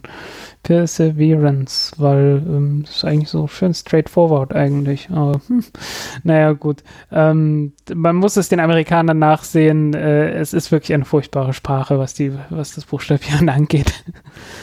ähm, ja, wird landen, ähm, soll Proben nehmen, die dann irgendwann auch zur Erde zurückgebracht werden sollen, weil Perseverance hat äh, im Gegensatz zu Curiosity kein eigenes Chemielabor an Bord, äh, nur ein paar, ähm, ein paar Spektrometer, um halt spektroskopische Aufnahmen machen zu können. Ähm, ja, und äh, ja, damit können, können halt Bodenproben untersucht werden, ähm, kann auch angebohrt werden und äh, mit Lupe untersucht werden, aber eben halt nicht direkt chemisch. Äh, man kann nicht irgendwie Proben nehmen und da ein paar Chemikalien draufschmeißen und gucken, was passiert. Ähm, man hat auch, glaube ich, kein Massenspektrometer an Bord, um äh, da irgendwas auszuwerten. Entsprechend äh, ist die ist äh, dieser Mars Rover ähm, ja äh, ein wenig verkrüppelt. ich weiß nicht. Ähm, jedenfalls, äh, wie gesagt, diese, diese direkten Untersuchungsmöglichkeiten fehlen halt. Ähm, die, äh, die Spektrometer, die an Bord sind, sind allerdings besser als bei Curiosity. Und äh, mehr oder weniger baut man komplett darauf, dass man irgendwann diese Proben nehmen und äh, zurückbringen kann. Ähm, da gibt es auch erste Vorbereitungen zu. Ähm, ja, äh, fast schon ambitionierter, weil sie es einfach noch nie gemacht haben, äh, ist die chinesische Mars-Mission. Ähm, das ist die erste komplett chinesische Mars-Mission. Die letzte sollte zusammen mit Phobos Grunt äh, fliegen, nannte sich damals Huoqing. Auf einfach auch nur Mars. Äh, und ähm, ja, dadurch, dass äh, Phobos Grunt im Erdorbit gestrandet ist, äh, kam die halt nie unter, war die halt nie wirklich unterwegs und diesmal ist es komplett in Eigenregie entwickelt und gestartet und ist auch unterwegs. Ähm, ist eine zweiteilige Mission aus einem Orbiter und einem Lander und äh, das Ganze funktioniert jetzt so ähnlich wie damals bei den Viking-Missionen, dass man den Orbiter in den Orbit bringt, paar Monate lang den Mars kartografiert, sich einen Landeort aussucht und äh, dann den Lander absetzt. Mhm. Und äh, ja, ähm, relativ es ist ein, man, man hat eine ganze Menge Instrumente genommen, die man schon auf dem Mond äh, ausprobiert hat. Ähm, und einen Rover gebaut. Also man hat einen Mars Rover gebaut für China und ähm, also die Chinesen haben sich selbst einen Mars Rover gebaut und dabei halt ein paar Komponenten, die man schon auf dem Mond äh, ausprobiert hat, äh, mit an Bord genommen und äh, ja, darunter unter anderem ein Bodenradar, um in der Tiefe nachzuschauen, wie es dann dort aussieht. Ähm, Bodenradar hat man auch auf dem Orbiter, ist dann natürlich nicht ganz so genau, ähm, aber funktioniert halt auch. Und äh, ja, halt das Übliche, ne? Kamera ist ein Laser, mit dem man ein bisschen Pew-Pew machen kann, ein bisschen äh, Material von der Oberfläche von Steinen verdampfen kann und äh, hat ein Spektrometer an Bord, mit dem man das dann untersuchen kann. Ähm, halt das Übliche, ne? Halt ein äh, 0815 Mars Rover. mhm, mh. ja. Falls es sowas gibt. ähm, aber wenn, dann ist es der. Ja, ähm, nee, ist aber, ist aber ganz ordentlich, ist auch äh, extrem ambitioniert für eine allererste Mission. Ähm, ob das gut geht, muss man abwarten. Was definitiv nicht gut gegangen ist, ist äh, Mars Insight mit dem Maulwurf. Also Mars Insight an sich ist gut gegangen, aber der Maulwurf wurde jetzt endgültig aufgegeben. Und äh, ja, da kann man, ähm, da konnte auch das DLR nicht behaupten, dass diese Mission zu 80 äh, Prozent erfolgreich war. Ja, also der, der Maulwurf ist halt einfach schon an der Oberfläche stecken geblieben. Lag einfach daran, dass man nicht genug Reibung hatte, um äh, sich tiefer eingraben zu können. Ähm, ja, es war halt von Anfang an ein Konzept, das äh, darauf angewiesen war, dass die Bodenbeschaffenheit äh, bestimmte Eigenschaften hatte, äh, die man vermutet hatte und musste dann hoffen, dass an einem völlig neuen Ort diese Eigenschaften da sind und äh, waren nicht da und man hat auch keinen Plan B gehabt, ähm, zumindest keinen funktionierenden Plan B, äh, also um irgendwie Reibung wirklich gut herstellen zu können. Ähm, ich weiß nicht, wahrscheinlich hätte man das irgendwie machen können, indem man irgendwelche Klappen in diesen Mechanismus reinbringt, um äh, da in, nur in eine Richtung Reibung zu haben oder so. Ähm, hatte man nicht ähm, und äh, hatte praktisch dann irgendwann keine Chance mehr gehabt, dieses Ding weiter tiefer in den Boden eingraben zu können. Man hat jetzt dieses Jahr, also 2021, nochmal 500 Hammerschläge gemacht und gesehen, okay, das Ding bewegt sich nicht und äh, hat es dann sein lassen. Also äh, dieser Teil der Mission ist äh, jetzt komplett abgeblasen. Ähm, die Temperatursensoren sind natürlich noch aktiv. Ähm, entsprechend äh, kann man jetzt halt ein paar Zentimeter unter der Oberfläche noch sehr genau die Temperatur messen. Aber das, was man eigentlich vorhatte, nämlich tief in den Erdboden reinzukommen, um zu gucken, ähm, wie viel Wärme aus der, aus der Erde, äh, aus der Erde sage ich, aus dem Marsinneren heraus an die Oberfläche äh, dringt, äh, diese Messung kann man halt einfach nicht machen. Ähm, Mars Insight sollte außerdem das Innere des Mars untersuchen, ähm, den Mantel und den Kern. Dazu hätte man ein starkes Erdbeben gebraucht, ähm, das auch Oberflächenwellen anregt. Und man hat festgestellt, A, es gibt gar nicht so viele starke Erdbeben, äh, so viele starke Marsbeben, äh, wie man sich erhofft hat. Ähm, und äh, ja, und die Oberflächenwellen werden auch nicht so gut angeregt, wie man sich das gedacht hatte.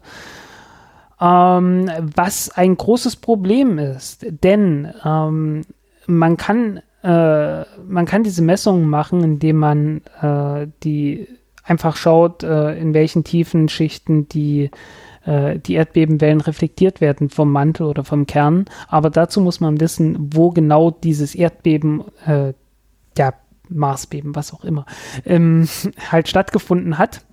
Und äh, für, diesen, für diese Ortsbestimmung braucht man eigentlich drei Stationen, ähm, drei Messstationen, drei Seismometer, um halt äh, aus der unterschiedlichen Ankunftszeit der, der Bebenwellen ähm, den Standort zu triangulieren. Das ging hier natürlich nicht, ähm, weil man hat ja nur einen Lander und äh, man hat halt das mit diesen Oberflächenwellen versucht äh, dann zu machen. Geht halt nur bei sehr starken Erdbeben, ging nicht und die Oberflächenwellen wurden nicht so gut angeregt, wie man, wie man sich das gedacht hat, äh, weil wahrscheinlich die oberflächennahen Schichten des Gesteins ähm, sehr unregelmäßig sind und die Oberflächenwellen sehr stark zerstreut werden. Ähm, man hofft jetzt noch, dass vielleicht doch noch irgendwo ein, starkes Erdbeben kommt oder dass vielleicht äh, ein Asteroid irgendwo einstürzt und man äh, den Krater findet und den äh, Zeitpunkt äh, dieses Absturzes zusammen mit einem Erdbeben korrelieren kann. Ähm, und hofft darauf jetzt in den nächsten zwei Jahren, äh, dass man vielleicht doch noch irgendwie an Messungen rankommt. Aber pf, naja, das war auch so ein bisschen Schuss in den Ofen. Ähm, und das war ein sehr teures, äh, sehr teures ähm, Instrument. Erstens schon von der Entwicklung her und zweitens, äh, weil es die Mission verzögert hat. Äh, ursprünglich sollte Insight ja schon 2016 starten, aber ähm, da gab es das Problem, dass äh, dieses Seismometer undicht war, weil dieses hochpräzise Seismometer ähm, wurde mehr oder weniger luftdicht gebaut, um wirklich äh, unabhängig von irgendwelchen Druckschwankungen von außerhalb zu sein. Und man hat dann ein Leck gefunden und äh, hat dann gesagt, nee, wir müssen das nochmal um zwei Jahre verzögern und da hat es dann Kosten, Zusatzkosten von 150 Millionen US-Dollar gegeben, ähm, was schon äh, ziemlich happig ist. Naja, ähm, mhm. anderes Problem ist äh, natürlich gewesen, ähm, das Ding ist mit einer Atlas 4 mit einer Atlas 5 Rakete, Atlas 5401 gestartet und hatte jede Menge freien Platz da drin. Ähm, das heißt, man hätte auch drei Missionen starten können und dann hätte man genügend Seismometer gehabt und man hätte auch ganz einfache Seismom Seismometer haben können und hätte äh, die Standorte von diversen äh, Erdbeben finden können. Ähm, ja, also so der, der Science Return war überhaupt nicht der, den man sich erhofft hat, auch wenn die NASA äh, natürlich äh, nur von Erfolgen zu sprechen, äh, äh zu reden weiß bei Insight. Wie das halt immer so ist. Ja, ja. Das äh, ist doch immer das gleiche Leid. Ja, ähm, es gab mal eine nette Mission, die nannte sich Mars Netlander. Äh, die wurde geplant von, von der CNES, also von der französischen Raumfahrtorganisation. Äh, und äh, daher kommt übrigens auch die Technik für das Seismometer.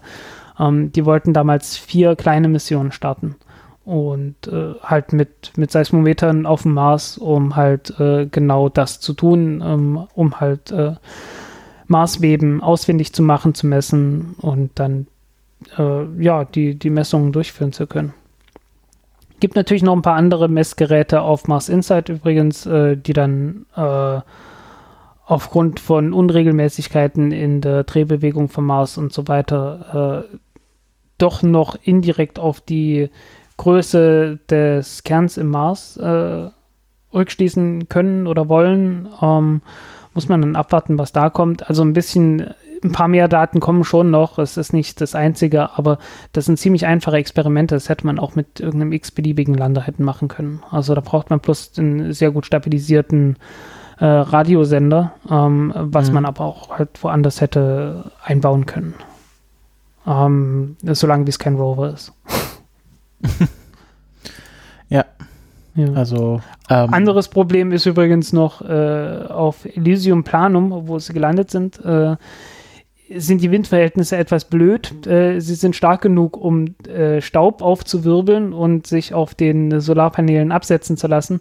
Aber äh, es gibt keine ordentlichen Windhosen, die den, äh, die den Staub mal wieder runterblasen werden und äh, deswegen geht dem Marslander langsam aber sicher der Strom aus, weshalb wohl auch die, äh, die Hämmerversuche mit dem Maulwurf dann irgendwann eingestellt wurden, weil sie einfach zu viel Strom gekostet haben. Ähm, und das Seismometer kann auch nicht mehr so hundertprozentig immer benutzt werden. Ähm, es gibt außerdem das Problem, dass äh, der Wind zu äh, ähm, also einfach, wenn, wenn Wind über Dünen und so weiter weht, äh, gibt es auch Vibrationen in der Erde. Und immer wenn irgendwie windiges Wetter ist, äh, funktioniert halt äh, dieses extrem empfindliche Seismometer nicht so toll, wie man das eigentlich hätte haben wollen. Ach ja. War alles äh, nicht so schön, wie man sich vorgestellt hat. Ja, nicht wirklich. Also man hätte halt einfach bloß mal mit irgendeiner Mission irgendeinen Seismometer auf dem Boden absetzen müssen, um einfach zu wissen, okay, gut, wie läuft's denn? Ähm, halt einfach äh, ja so Minimum Viable Product, ne? Irgendwie so das, das Minimum erstmal machen und gucken, wie gut oder schlecht ist es denn und äh, danach die großen Pläne schmieden und nicht umgekehrt. Äh, ganz ähnliches Problem äh, kommen wir nachher noch äh, bei James Webb. Ähm, gut. Ja, gut, äh, das, äh, das ist nochmal ein ganz anderes Trauerspiel. Aber ja. bevor wir dorthin kommen, haben wir noch die äh, Deep Space-Themen aus dem Jahr 2020. Und äh, da ist der größte Vertreter, der bekannteste Vertreter natürlich Hayabusa 2, ähm, weil äh, uns das ein paar Brocken Asteroid beschert hat. Ja, 5,4 Gramm. Ähm, und äh, natürlich wurde tief gestapelt. Ne? Man hat natürlich gesagt, ja, 100 Milligramm würden schon, wären schon 100% Erfolg sind, 100 Milligramm. naja, ähm, es, also es war wirklich äh, sehr erfolgreich, muss man schon sagen. Äh, die Probenkapsel war voll. Ähm, man hat die Probenkapsel rausgeholt und äh, da war selbst auf dem Deckel von der, von der Kapsel noch, noch deutlich mehr Staub, als man jemals zuvor von einem Asteroiden gesammelt hat. Also äh, das war schon, das war schon relativ beeindruckend. Das Ding war auch wirklich pickepacke voll. Ähm, ja, und das wird jetzt halt äh, untersucht, das wird entsprechend auch geteilt. Ähm, man hat äh, man hat ja ganz gute Proben gesammelt, einmal von der Oberfläche und einmal von unter der Oberfläche. Ähm, und Hayabusa 2 ist weitergeflogen. Ähm, man hat die Kapsel, man hat es nicht gemacht wie bei Hayabusa 1, wo man äh, die Raumsonde zusammen mit der Kapsel hat verglühen lassen, sondern man hat die Kapsel rechtzeitig vorher abgetrennt, um noch ein Ausweichmanöver zu fliegen und um die Erde ringsrum zu fliegen. Und Hayabusa 2 wird deshalb weiterfliegen. Noch mindestens bis ins Jahr 2031 ist es ui, geplant. Ui, ui. Ja, ähm, dabei wird ist irgendwie, ich glaube 26 oder so, ist ein Vorbeiflug an einem Asteroiden geplant und 31 soll ein sehr kleiner Asteroid besucht werden, ein 30 Meter großer, ähm, bei dem man sich einfach bloß angucken will, ja, wie sieht eigentlich so ein kleiner, so ein kleiner Asteroid äh, aus der Nähe an aus, ähm, weil das ist so die Größenordnung, die damals in Chelyabinsk äh, abgestürzt ist und äh, ja relativ spektakulär explodiert ist, was ähm, ja, was schon ein Problem ist, weil äh, wenn es noch ein kleines bisschen größer gewesen wäre, dann wäre es nicht bei irgendwie ein, 2000 Verletzten geblieben, sondern äh, da hätte es dann definitiv auch Tote gegeben weil äh, ja, äh, man hat ja sämtlichste Fenster dieser Stadt äh, rausgehauen mhm, mh. und äh, witzigerweise der unter der Druckunterschied, den man braucht, um äh, ein Fenster äh, kaputt zu machen, im Vergleich zu ein ganzes Haus oder ein Dach kaputt zu machen, ist nicht mehr so groß. Also da ist bloß noch ein Faktor 2 oder so dahinter. Also die sind wirklich ganz knapp vorbei an mehrere Häuser kaputt und so also das war, das war wirklich, äh, das war so das, das obere, äh, wirklich so, so Kotzgrenze, ne? Das war so die absolute Kotzgrenze von äh, mm, bis dahin kann man es noch, kann man es noch vertreten. Und äh, wenn der Asteroid ein Stückchen größer ist äh, oder ein Stückchen steiler eintritt, äh, dann hat man schon ein ernsthaftes Problem. Und ja, man will sich so sowas halt mal gerne aus der Nähe angucken, dann weiß man, wie es aufgebaut ist. Vielleicht kann man es dann noch irgendwann kaputt machen wenn sowas nochmal in Richtung Erde kommt und äh, man das rechtzeitig sieht. Ja, das, äh, ich hoffe, dass, dass wir da nie von Gebrauch werden machen müssen von diesem Frühwarnsystem, weil das ist dann doch eher sowas. Äh, naja, pff, äh, ich glaube statistisch so alle 50 bis 100 Jahre.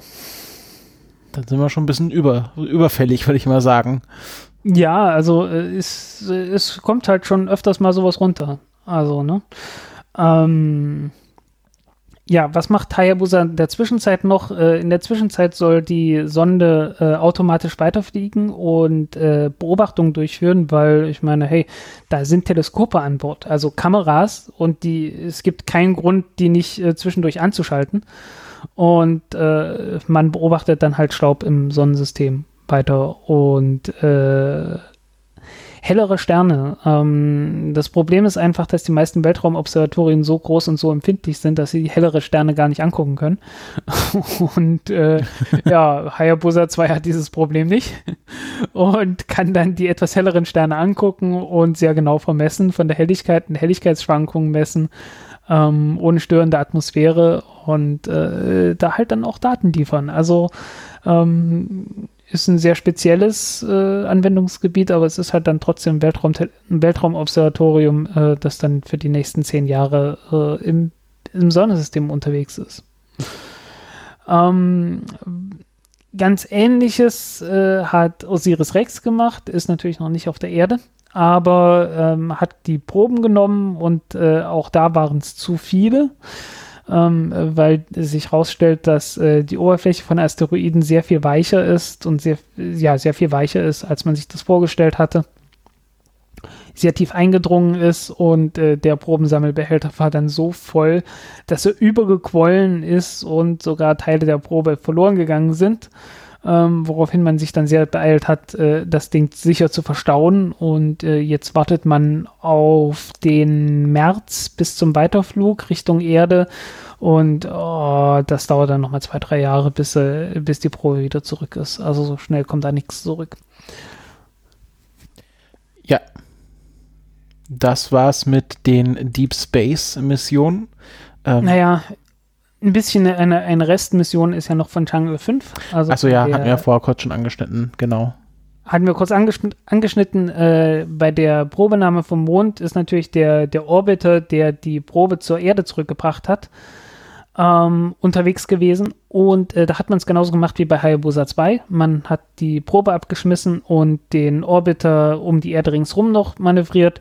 Und der fliegt jetzt weiter in Richtung erstmal in Richtung L1, also zwischen Erde und Sonne, in 1,5 Millionen Kilometer Entfernung. Und es gibt Spekulationen, dass man von dort aus noch weiterfliegt und da müssen wir dann mal abwarten. ja, wie, wie lange dauert das jetzt, bis er hinkommt? Oh, fahr mir nicht. Keine Ahnung. Ah, okay, paar Jahre wahrscheinlich. Nee, nee, nee, so lange nicht. Alles Wochen, klar. Monate. Also das dürfte jetzt noch irgendwann in nächster Zeit auf das Ding ankommen. Sehr gut. Dann ähm, ja, kommen wir mal mit dem Punkt zu den Aussichten 2021. Ähm, da steht uns noch einiges ins Haus. Ein bisschen has, hatten wir auch schon angeschnitten. Ähm, etwas, was wir im Rückblick gar nicht hatten, war die ISS. Ähm, nicht, weil dort nichts passiert wäre, aber es war mir. Äh, es sind Menschen hingeflogen, komm, genau. das hat man. Menschen geflogen. Aber wir haben sie gar nicht, wir haben sie nicht erwähnt.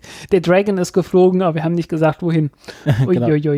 Ähm, genau, es, es, gab ein kleineres Leck, ähm, das aber ist, existiert auch schon ein bisschen länger und haben sie auch im Griff. Ähm, 2021 werden nochmal die Solarpaneele äh, geupgradet, nicht ausgetauscht, sondern so wie ich das verstanden habe, werden über die existierenden Solarpaneele einfach neue drüber geschnallt. Ähm, dafür sind ein paar Spacewalks notwendig. Ähm, genau, wie schon erwähnt, die Chinesen planen eine weitere. Ähm, Moment, ja? Moment, Nauka, Nauka soll starten. Ah ja, das, das, das letzte russische, das letzte russische Modul, das seit vielen, vielen Jahren noch auf dem Boden steht. Ähm, aber soll oh, jetzt, aber es ist schon verpackt und versendet, glaube ich, ähm, nur noch nicht im Orbit. Also äh, das, das soll dieses Jahr noch kommen. Da bin ich mal gespannt, ob das noch kommt, bevor es die ISS äh, dann nicht mehr gibt. Ja, ähm, so, jetzt aber, chinesische Raumstation. Äh, ja, äh, hatten wir schon kurz drüber gesprochen. Ähm, die wird kommen. Äh, ich weiß gar nicht, wie es dann genau heißt. Äh, Tiangong 3 war mal der Name. Jetzt ist irgendwie chinesische Raumstation. Ähm, mit internationaler Beteiligung dann auch, ist ja auch offiziell ausgeschrieben. Ähm, es, sie soll äh, offiziell so als Baseline aus drei Modulen bestehen, äh, Zentralmodul und äh, zwei Forschungsmodule. Ähm, dazu noch ein freifliegendes Teleskop, das dann irgendwann später kommt. Ähm, aber soweit, so wie ich das gehört habe, gibt es äh, praktisch ein komplettes Duplikat der Raumstation auf dem Boden nochmal, äh, für den Fall, dass irgendwas schief geht. Und äh, wenn nichts schief geht, kann man dann wahrscheinlich noch ein paar mehr Module starten und die Raumstation mehr erweitern, als was es bis jetzt, äh, als was bis jetzt geplant ist. Ähm, so wie sie jetzt geplant ist, wird sie ungefähr die Größenordnung von der Mir haben. Ähm, halt mit drei, statt, mit drei Modulen statt fünf Modulen, dafür sind die Module ein bisschen größer. Also die Größenordnung halt von der Mir. Mhm. Und ähm, ja, das äh, steht dieses Jahr definitiv an. Äh, zusammen mit diversen Flügen von äh, chinesischen Astronauten da hoch, äh, Frachtflügen und äh, allem drum und dran. Also äh, wahrscheinlich ähm, hat man deswegen auch den Chang'e 6 äh, Start äh, deutlich weiter verschoben auf ein paar Jahre, weil man jetzt erstmal äh, propagandamäßig bei der Raumstation bleiben möchte, bevor man wieder zum, äh, bevor man wieder umschwenkt zum Mond. Also da, da ähm, hat man dann doch einen ähm, äh, Propagandaüberfluss verhindern wollen, als einen Raumfahrtüberfluss. Ja, äh, muss ganz ehrlich sagen, sowas, so ähnlich, so ähnliche Probleme hat man auch im Journalismus öfters mal, dass man mal ein Thema irgendwie sagt, oh nee, wenn ich das jetzt so noch mache, dann, dann geht das völlig unter, weil äh, irgendwie hier, ähm, was weiß ich, äh, es war gerade Apple Keynote und das liest doch ein Schwein dann. Ne? Also das, dann, dann gucken alle auf die Apple Keynote und äh, alles andere geht ein bisschen unter und dann äh, verschiebt man das auf später oder so. ähm, da geht's, da geht's den Leuten wie ein Menschen. ähm, ja, äh, James Webb Telescope. Oh das soll dieses Jahr starten ähm, mit einer der letzten Ariane 5 Raketen. Ähm, braucht eine neue Nutzlastverkleidung, die wurde auch schon getestet, auch schon erfolgreich getestet. Ähm, wurde noch nicht verschoben, soll Ende dieses Jahres fliegen. Ähm, hoffen wir mal, dass es gut geht. Ähm, was schon mal nicht gut gegangen ist, war die Ausschreibung der, äh, der ähm, ähm Beobachtungszeit. Ähm, da hatte man äh, gedacht, also so typischerweise ist, also äh, du wirst es nicht erleben, dass so ein Teleskop gestartet wird und äh, du hast, was weiß ich, äh, 4000 Stunden Beobachtungszeit oder was und kriegst dann äh, genügend Aufträge, um gerade mal so die 4000 Stunden irgendwie aufzumachen. Nee, nee, das ist mehrfach überzeichnet. Ne? Mhm, und man mhm. hat halt äh, festgestellt, okay, es ist vierfach überzeichnet. Und es waren alle, über, alle enttäuscht, weil äh, man hat eher so mit 10 bis 20 mal so viel äh, gerechnet. Ähm, das ist wirklich, also so vierfach überzeichnet, das ist äh, die gleiche Größenordnung, äh, wie Arecibo hatte, kurz bevor es äh, zusammengestürzt ist, letztes Jahr. Ähm, mit anderen Worten, das ist überhaupt nicht erfolgreich verlaufen. Ähm, was auch daran liegt, dass die Leute noch nicht so richtig wissen, welche Eigenschaften dieses Teleskop hat, äh, was man damit wirklich beobachten kann. Es gab halt auch keine Vorläufermission richtig. Ne? Also es hätte sich echt mal angeboten, irgendwie ein 3-Meter-Teleskop zu starten, bevor man ein 6-Meter-Teleskop startet, ähm, damit man überhaupt weiß, was man genau damit anfangen kann. Hm, weil so richtig weiß das jetzt keiner. Ähm, ja, also es ist, äh, es ist nicht so toll. Ähm, muss, man, muss man abwarten. Und äh, ich glaube, nach zehn Jahren oder so geht dem James Webb-Teleskop dann auch der Treibstoff aus. also, hm. Also 4000 Stunden Beobachtungszeit war Lifetime. Äh, nee, äh, das war jetzt irgendeine Zahl, die ich. Okay, also. Äh, aber äh, man weiß ein Jahr halt, hat ein Jahr hat 8000 Stunden, ich weiß es hat 8760 Stunden. Ähm, ich äh, weiß nicht, wie viel davon reine Beobachtungszeit wäre. Aber ähm, äh, es, man kann sich halt schon ausrechnen, okay, wenn es zehn Jahre läuft, äh, es gibt so und so viele Stunden im Jahr, wird es Lifetime mhm. eine bestimmte Zahl an x Stunden geben, wo dieses Teleskop benutzt werden kann und äh, die werden dann halt vergeben. Ja, und äh, du hast dann halt irgendwann das Problem, dass zu dem Zeitpunkt, wo die Leute dann endlich wissen, okay, das und das können wir mit dem Teleskop machen, es halt äh, mehr oder weniger zu spät ist. Dann, dann geht irgendwann die Zeit aus. Ähm, ähnliches Problem hatte man damals mit Herschel gehabt, äh, was das größte Weltraumteleskop aller Zeiten war. Dreieinhalb Meter äh, nahe Infrarot, nee, nicht nahe Infrarot, ferner Infrarotbereich. Ähm, aber mit Helium gekühlt und irgendwann war es Helium alle. ähm, logischerweise, ne? Und äh, als man dann endlich wusste, was man mit dem Teleskop alles anfangen kann, ähm, ja, war es vorbei. Mhm. Ja, das ist äh, doch sehr schade. Ja. Wahrscheinlich wird es ähm, dann wieder Jahrzehnte dauern, bis ein neues Teleskop in der Größenordnung vorbeikommt. Ja, wer weiß. Äh, das ist, äh, also James Webb ist keine, keine Erfolgsgeschichte, kann es auch gar nicht sein, nachdem man da 10 Milliarden reingebuttert hat. Ähm, das wird äh, lange Zeit ein weißer Elefant sein. Ähm, ist, ähnliches Problem hat man auch auf dem Mars, also die, die extrem hohen Kosten von den Mars-Missionen. Ich meine, Mars Insight, was jetzt nicht so toll prall erfolgreich war, hat mal eben 800 Millionen gekostet. Ähm, der Mars Rover Perseverance hat zweieinhalb Milliarden gekostet, ähm, wo man gedacht hatte, naja, das kriegt man locker für anderthalb hin. Ähm, obwohl es auch bloß die Wiederholung eine vereinfachte Variante ist. Also äh, äh, Mars-Missionen sind derzeit extrem teuer. Ähm, löbliche Ausnahme ist tatsächlich allermal.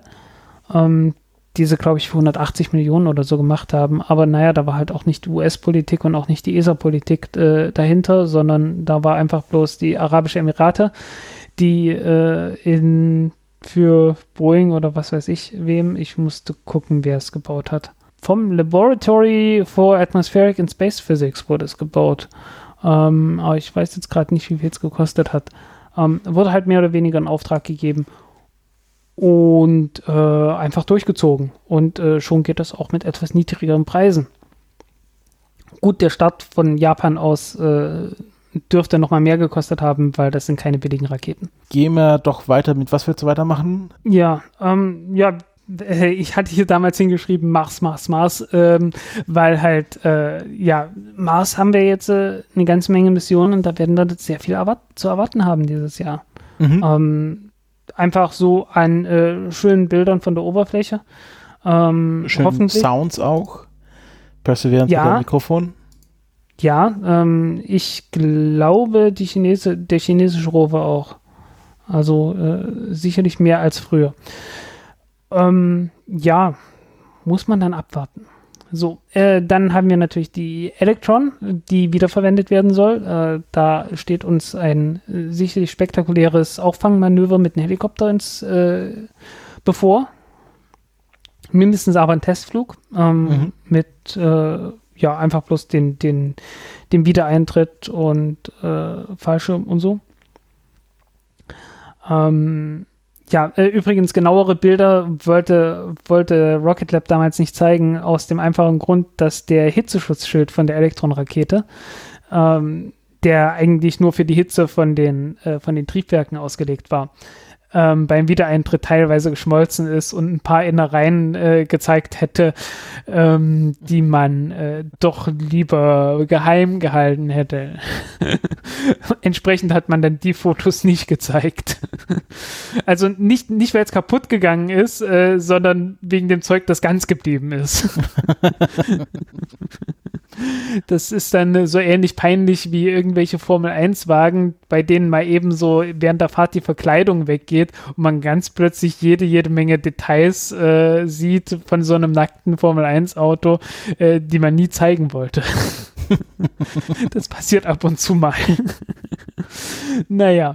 Ähm, ja, äh, die Vega C-Rakete soll starten. Die äh, große Vega-Rakete halt mit, äh, ja, alles größer. Jede größer oder mehr Stufen? ein bisschen größer. Oder je, nee, jede einzelne Stufe nee, genauso, ist auch, auch, größer. Genauso viele Stufen, aber alles, alles größer. Mhm. Ähm, also P120 statt P180, äh, Z40 statt äh, Z23, äh, dann, oh, was hat man oben? Ich glaube, eine Z ist es immer noch eine Z9 oder wollte man Z13 gehen? Ich glaube Z13 anstatt von C4 und 9. Ähm, und äh, oben statt Avum die Avum Plus. Also äh, wirklich äh, jeden, alles, alles mit ein bisschen Plus. ein Stück größer halt. Alles größer, alles schöner und hoffentlich auch alles richtig verkabelt. Ja, hoffentlich, ne? Ähm, äh, noch ein Stück später, irgendwie in den nächsten Jahren soll dann auch die Vega E-Rakete kommen, wo man dann ein Methantriebwerk oben drauf hat. Aber wie das halt mit, dem, mit, mit, den, mit der Entwicklung von neuen Triebwerken so ist in Europa, das dauert und dauert und dauert. Ja, was ähm, nicht dauert, äh, beziehungsweise was schon andauert, aber man das doch sehr transparent mitverfolgen kann, ist die Entwicklung des Starships, wo dieses Jahr sich wahrscheinlich auch einiges tun wird, einfach weil sich dort immer einiges tut. Ähm, und ja, ich glaube, schon in den nächsten Tagen. In den nächsten Tagen ist der zweite Flug angesetzt, ne? Wie auf wie viele Kilometer wollen sie hoch? Uh, sagen sie gar nicht. Aber sie wollen halt jetzt einmal äh, das komplette Landemanöver inklusive Landung demonstrieren. Hoffentlich ohne Explosion. Genau. Ähm, also äh, diese, äh, diesen Bonus hat man diesmal nicht mehr. Beim letzten Mal hat ja Elon Musk auch von Anfang an gesagt, ja, hey Leute, es muss so viel gut gehen, das ist sehr unwahrscheinlich, dass wir hier eine weiche Landung haben werden. Und äh, das war ja auch korrekt. Ähm, während das bei anderen Leuten, die Tests durchführen, ja gerne mal so ist, äh, dass sie vorher sagen, ja, ist kein Problem, das machen wir jetzt einfach. Wir müssen gar nicht. Äh, hinter, Ja, genau. Und hinterher, wenn es dann nicht geklappt hat, heißt es dann, ja, aber bei SpaceX, da seid ihr doch auch viel nachsichtiger. Ja, die sagen halt auch ähm, vorher, dass es eventuell nicht klappen könnte. Ihr nicht. äh, naja. Ähm, zwei Asteroidenmissionen sollen starten. Nämlich Dart und Lucy. Ähm, Dart ist äh, ja, klingt so, als würde man irgendwas auf einen Asteroiden schmeißen und genau das hat man auch vor. Ähm, man will äh, einfach einen, einen, kleinen Satelliten, äh, der nicht sonderlich geformt ist, äh, einfach bloß so eine Kiste auf einen Asteroiden, auf den Mond eines Asteroiden ähm, äh, schmeißen. Ähm, der Asteroid heißt Didymos, äh, ist ein doppelter, ist ein doppelter Asteroid äh, ich glaube, er heißt Didymos, nicht, dass es bloß der Mond ist. Ähm, und jedenfalls äh, möchte man das machen und hinterher anschauen, was für eine Auswirkung es hat, äh, dass man dass man diesen Einschlag hat. Einfach dadurch, dass es ein, ein Mond ist, wird sich dann die Umlaufbahn verändern, weil das ist nicht ganz so einfach, denn äh, man könnte ja jetzt so physikalisch rangehen und sagen, na ja, was ist es denn für eine Kollision? Ist es ein elastischer Stoß oder ein inelastischer Stoß? Und man würde wahrscheinlich zum inelastischen Stoß tendieren und dann einfach äh, sagen, ja, hier ähm, äh, Impuls A plus Impuls B ist Impuls C und so. Ähm, ist aber nicht so, weil äh, was tatsächlich passiert ist natürlich, man, man haut einen Krater da rein und wenn man einen Krater äh, schlägt, dann äh, wird auch Material weggeschleudert. Und äh, das ist nochmal ein ganz eigener Prozess und dabei entsteht dann noch zusätzlich Impuls. Und äh, wie viel genau Impuls dabei entsteht, das ist die ganz große Frage, die man äh, hier, äh, die man hier raus beantworten möchte, dass man so ungefähr wenigstens einschätzen kann, ähm, um, um wie viel die, äh, der Impuls und die Energie vervielfacht wird, wenn man äh, so einen Krater schlägt. Und deswegen Dart, wegen dem Dart, den man auf die Scheibe wirft? Ja, genau. Äh, ich glaube, die, die Mission hieß ursprünglich mal AIM. ah, das sagt mir was. Ich glaube, da, daher kenne ich das. Haben die genau. den Namen auch mal verändert? Uh, ja, jetzt geht ich gucke da nicht mehr ganz durch. Ehrlich gesagt. Es gibt auch die, diese Mission Hera. Äh, ja. Und ähm, was hier auch noch steht, ist die äh, Asteroiden-Mission Lucy, die auch tatsächlich nach äh, der Lucy benannt wurde. Also dem Skelett. Ja. Ähm, und zwar na, genau genommen nach äh, Donald Johansen und zwar nach äh, 52.246 Donald Johansen, was wie unschwer zu erkennen ist, der Name eines Asteroiden ist. Und äh, Donald Johansen war der Entdecker von Lucy, dem ältesten äh, menschenähnlichen Skelett, das man kennt. Und äh, danach wurde dann einfach die Mission benannt. Die soll mit einer Atlas äh, 401 Rakete starten und ähm, ja, diverse, diverse Asteroiden besuchen. Unter ähm, also nicht nur den, also es ist auch keine Orbiter-Mission, sondern einfach dran vorbeifliegen. Genau. Äh, Trojaner-Satelliten im äh, Oh, was waren die Trojaner-Satelliten? Das waren Neptun? doch. Genau, ja, das waren die 60 Grad hinter Jupiter. Die Frage war vor oder dahinter. Ähm, es gibt immer so 60 Grad vor und hinter einem äh, Planeten so einen Punkt, an dem sich äh, ähm, ähm, an dem die, die Gravitationsfelder einfach ein Stückchen stabiler sind. Ähm, da gibt es praktisch so eine Art Loch schon fast, äh, wo sich dann halt äh, Asteroiden ansammeln können. Und entsprechend gibt es dann eine, eine ganze Menge von Asteroiden, die sich äh, vor und hinter dem Jupiter befinden, in halt genau so einem Punkt. Und das sind die sogenannten Trojaner. Und äh, ja, der Plan ist jetzt halt, äh, jede Menge Trojaner-Asteroiden zu fotografieren und da mal hinzufliegen. Ähm, neben Donald Johansen soll auch noch 3548 Eurybates, ähm, was wohl ein, ein doppelter Asteroid ist, untersucht werden. Dann 15094 Polymele, 11351 Leucus und 21900 Orus. Also eine ganze Menge.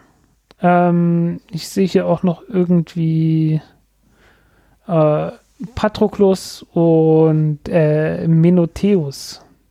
Menoetius. Menoetius. Also äh, jede Menge, also jede Menge Asteroiden stehen da auf dem Plan, die untersucht werden sollen und das soll bis 2033 gehen. Also das wird eine, eine sehr lang dauernde Mission sein. Ähm, es ist jetzt die Frage, nach welchem äh, Minoetios ähm, der Asteroid benannt wurde. Es gibt Mino Sagt mir nichts. Minoetios, Sohn des Japetos, Sohn der Oke Okeanide Asia. Ähm, also Okeaniden waren so äh, Titanen. Dann gibt es äh, Min Minoetos, Sohn des Aktor, Vater des Patroklos, den kenne ich aus, äh, aus äh, von Homer. Und dann gibt es den mythischen Hirten des Hades, ähm, der auch so heißt. Und dann gab es noch einen Admir Admiral, ähm, Flottenkommandant von Ptolemaios I., 306 vor Christus. Ach, und dann kommt der Mond und das müsste ja bestimmt auch benannt, Benennung. Genau. Ah, nach, nach dem, Vater des Patroklos. Okay, verstehe. Okay, ähm, ja, also. Äh, fun, fun, fun. Das ist aber ein Jupiter-Trojaner, kein Neptun-Trojaner. Ähm, ja. Okay. Ja, keine Ahnung, wie das, äh, wie die Namensgebung da gelaufen ist. Ähm, ja, äh, ich kenne mich auch bei der griechischen Mythologie nur sehr oberflächlich aus. Ich äh, kannte mich da mal wesentlich besser auch aus, als ich es wahrscheinlich jetzt tue. Aber Patroklos, das war der ähm, Lover und, und beste Freund von äh, Achill. Mhm. Und ich glaube, der macht heute äh, Schafskäse. das kann immer mal ganz gut sein. Ähm, ja, okay. Neben Asteroiden geht es natürlich auch auf dem Mond weiter. Ähm, weil Mond und, also Mond, Asteroiden und Mars ist ja irgendwie so äh, äh Standard äh, mhm. geworden, zumindest was so, was so ähm, unser Sonnensystem angeht. Ähm, und da gibt es die russische Mission, die ursprünglich mal Luna Glob heißt und jetzt Luna 25. Ähm, schlappe, oh Gott, ich glaube 46 ist Luna 24 geflogen. Ähm, ich muss mal kurz gucken. Luna 24. Äh, das war die letzte Mission, glaube ich, auch die äh, ja 46 genau 46 geflogen. Ähm, jetzt habe ich hier die deutsche Variante, die ist irgendwie gerade nicht sehr hilfreich. Gestartet 9. August. Ja, das war die letzte also bis Chang'e 5 war Luna 24 die letzte ähm, Sample Return Mission von, vom Mond aus gewesen und wohl auch die letzte Mondmission der Sowjetunion. Und ähm, jetzt sagt man, ja, hey, ist doch nichts weiter passiert. ähm, und äh, wir sind schon 45 Jahre unter Freunden. Jetzt geht's weiter mit Luna 25. Da haben sie sich mal nicht auf äh, den Namen geändert. Aber vielleicht wird das ja noch was. Oder doch, sie haben den Namen geändert. Natürlich Luna Glob. Genau, sie haben ihn geändert von Luna Glob auf Luna 25. Ähm, äh, weitergezählt, wenn auch mit äh, deutlich äh, weniger großen zeitlichen Abstand, äh, wird bei Chandrayaan, äh, Chandrayaan 3 soll fliegen irgendwann, eventuell noch dieses Jahr, vielleicht auch nächstes Jahr, äh, Ende 21 ist vorgesehen. Ähm, die Wiederholung der Mondlandungs, des Mondlandungsversuchs von äh, Chandrayaan 2 mit dem Vikram-Lander, der ja leider außer Kontrolle geraten ist. Mhm, mh. Und ähm, ja, gestern hatten wir dieses Dokument hier ähm, angefangen zu schreiben, um zu gucken, Mensch, was war denn jetzt alles los? Ähm, da stand noch Artemis 1 auf dem Plan. Ähm, dann kam der Green Run in der Nacht und äh, jetzt können wir Artemis 1, glaube ich, äh, von 2021 fast schon runterschieben. Ähm, recht unwahrscheinlich, dass das noch startet. Müssen wir mal schauen. Dafür habe ich schon mal orakelt, dass SLS sich verzögern wird und mehr Geld kosten wird. Äh, und ich glaube, das ist eine sichere Bank. Und noch einen Rauschmeißer habe ich, nämlich den äh, cinematografischen Space Race zwischen Russland und den USA. Hatten wir oder hatte ich ausführlich berichtet, äh, Tom Cruise plant im Oktober zur ISS zu fliegen ähm, mit ähm, Axiom Space auf einem Crew Dragon Raumschiff äh, zusammen mit seinem Regisseur und dort äh, Teile eines Filmes zu drehen. Und auch ähm, Russland hat angekündigt, dass sie jetzt einen, eine Schauspielerin casten werden, die äh, teilweise einen Spielfilm auf der ISS drehen soll. Beides auch für den Oktober geplant und ich vermute mal nicht ganz zufällig, weil ähm, ich glaube, die Russen haben bemerkt, dass sie doch gerne die erste Raumfahrtnation sein wollen, die einen Spielfilm auf der ISS drehen. Und deswegen bin ich mal gespannt, wer als erstes äh, dort ist, wer als erstes dreht und wer als erstes diesen Film auch dann in die hoffentlich dann wieder eröffneten Kinos bringt.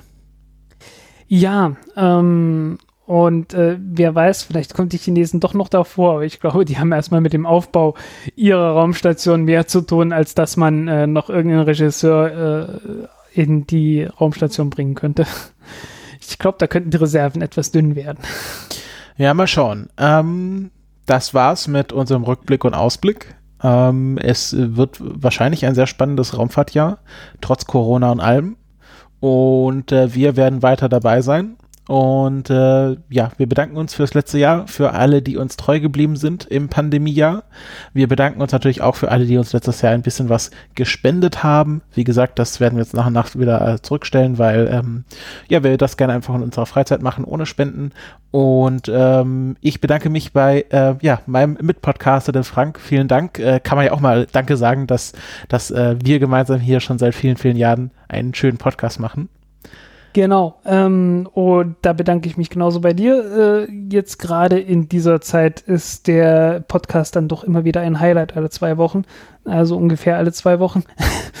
Aber ja, das äh, ist immer wieder toll, macht immer wieder Spaß. Äh, da bedanke ich mich auch bei dir. Ja, und nach so vielen warmen Worten, ich glaube, besser können wir diesen Podcast gar nicht abschließen. Äh, wenn ihr Feedback, Kommentare, Anregungen, Kritik äh, oder Lob äh, zu dieser oder anderen Sendungen habt, könnt ihr die gerne in die Kommentare äh, packen. Ihr könnt uns auch gerne antwittern, auch gerne per DM. Meine DMs sind auf jeden Fall offen. Ich glaube, deine auch. Ähm, Meine auch, ja. Und äh, ja, ansonsten, äh, falls ihr nichts anzumerken habt, hören wir uns ganz normal in der nächsten Folge wieder. Bis dahin habt eine schöne Zeit. Ciao. Tschüss.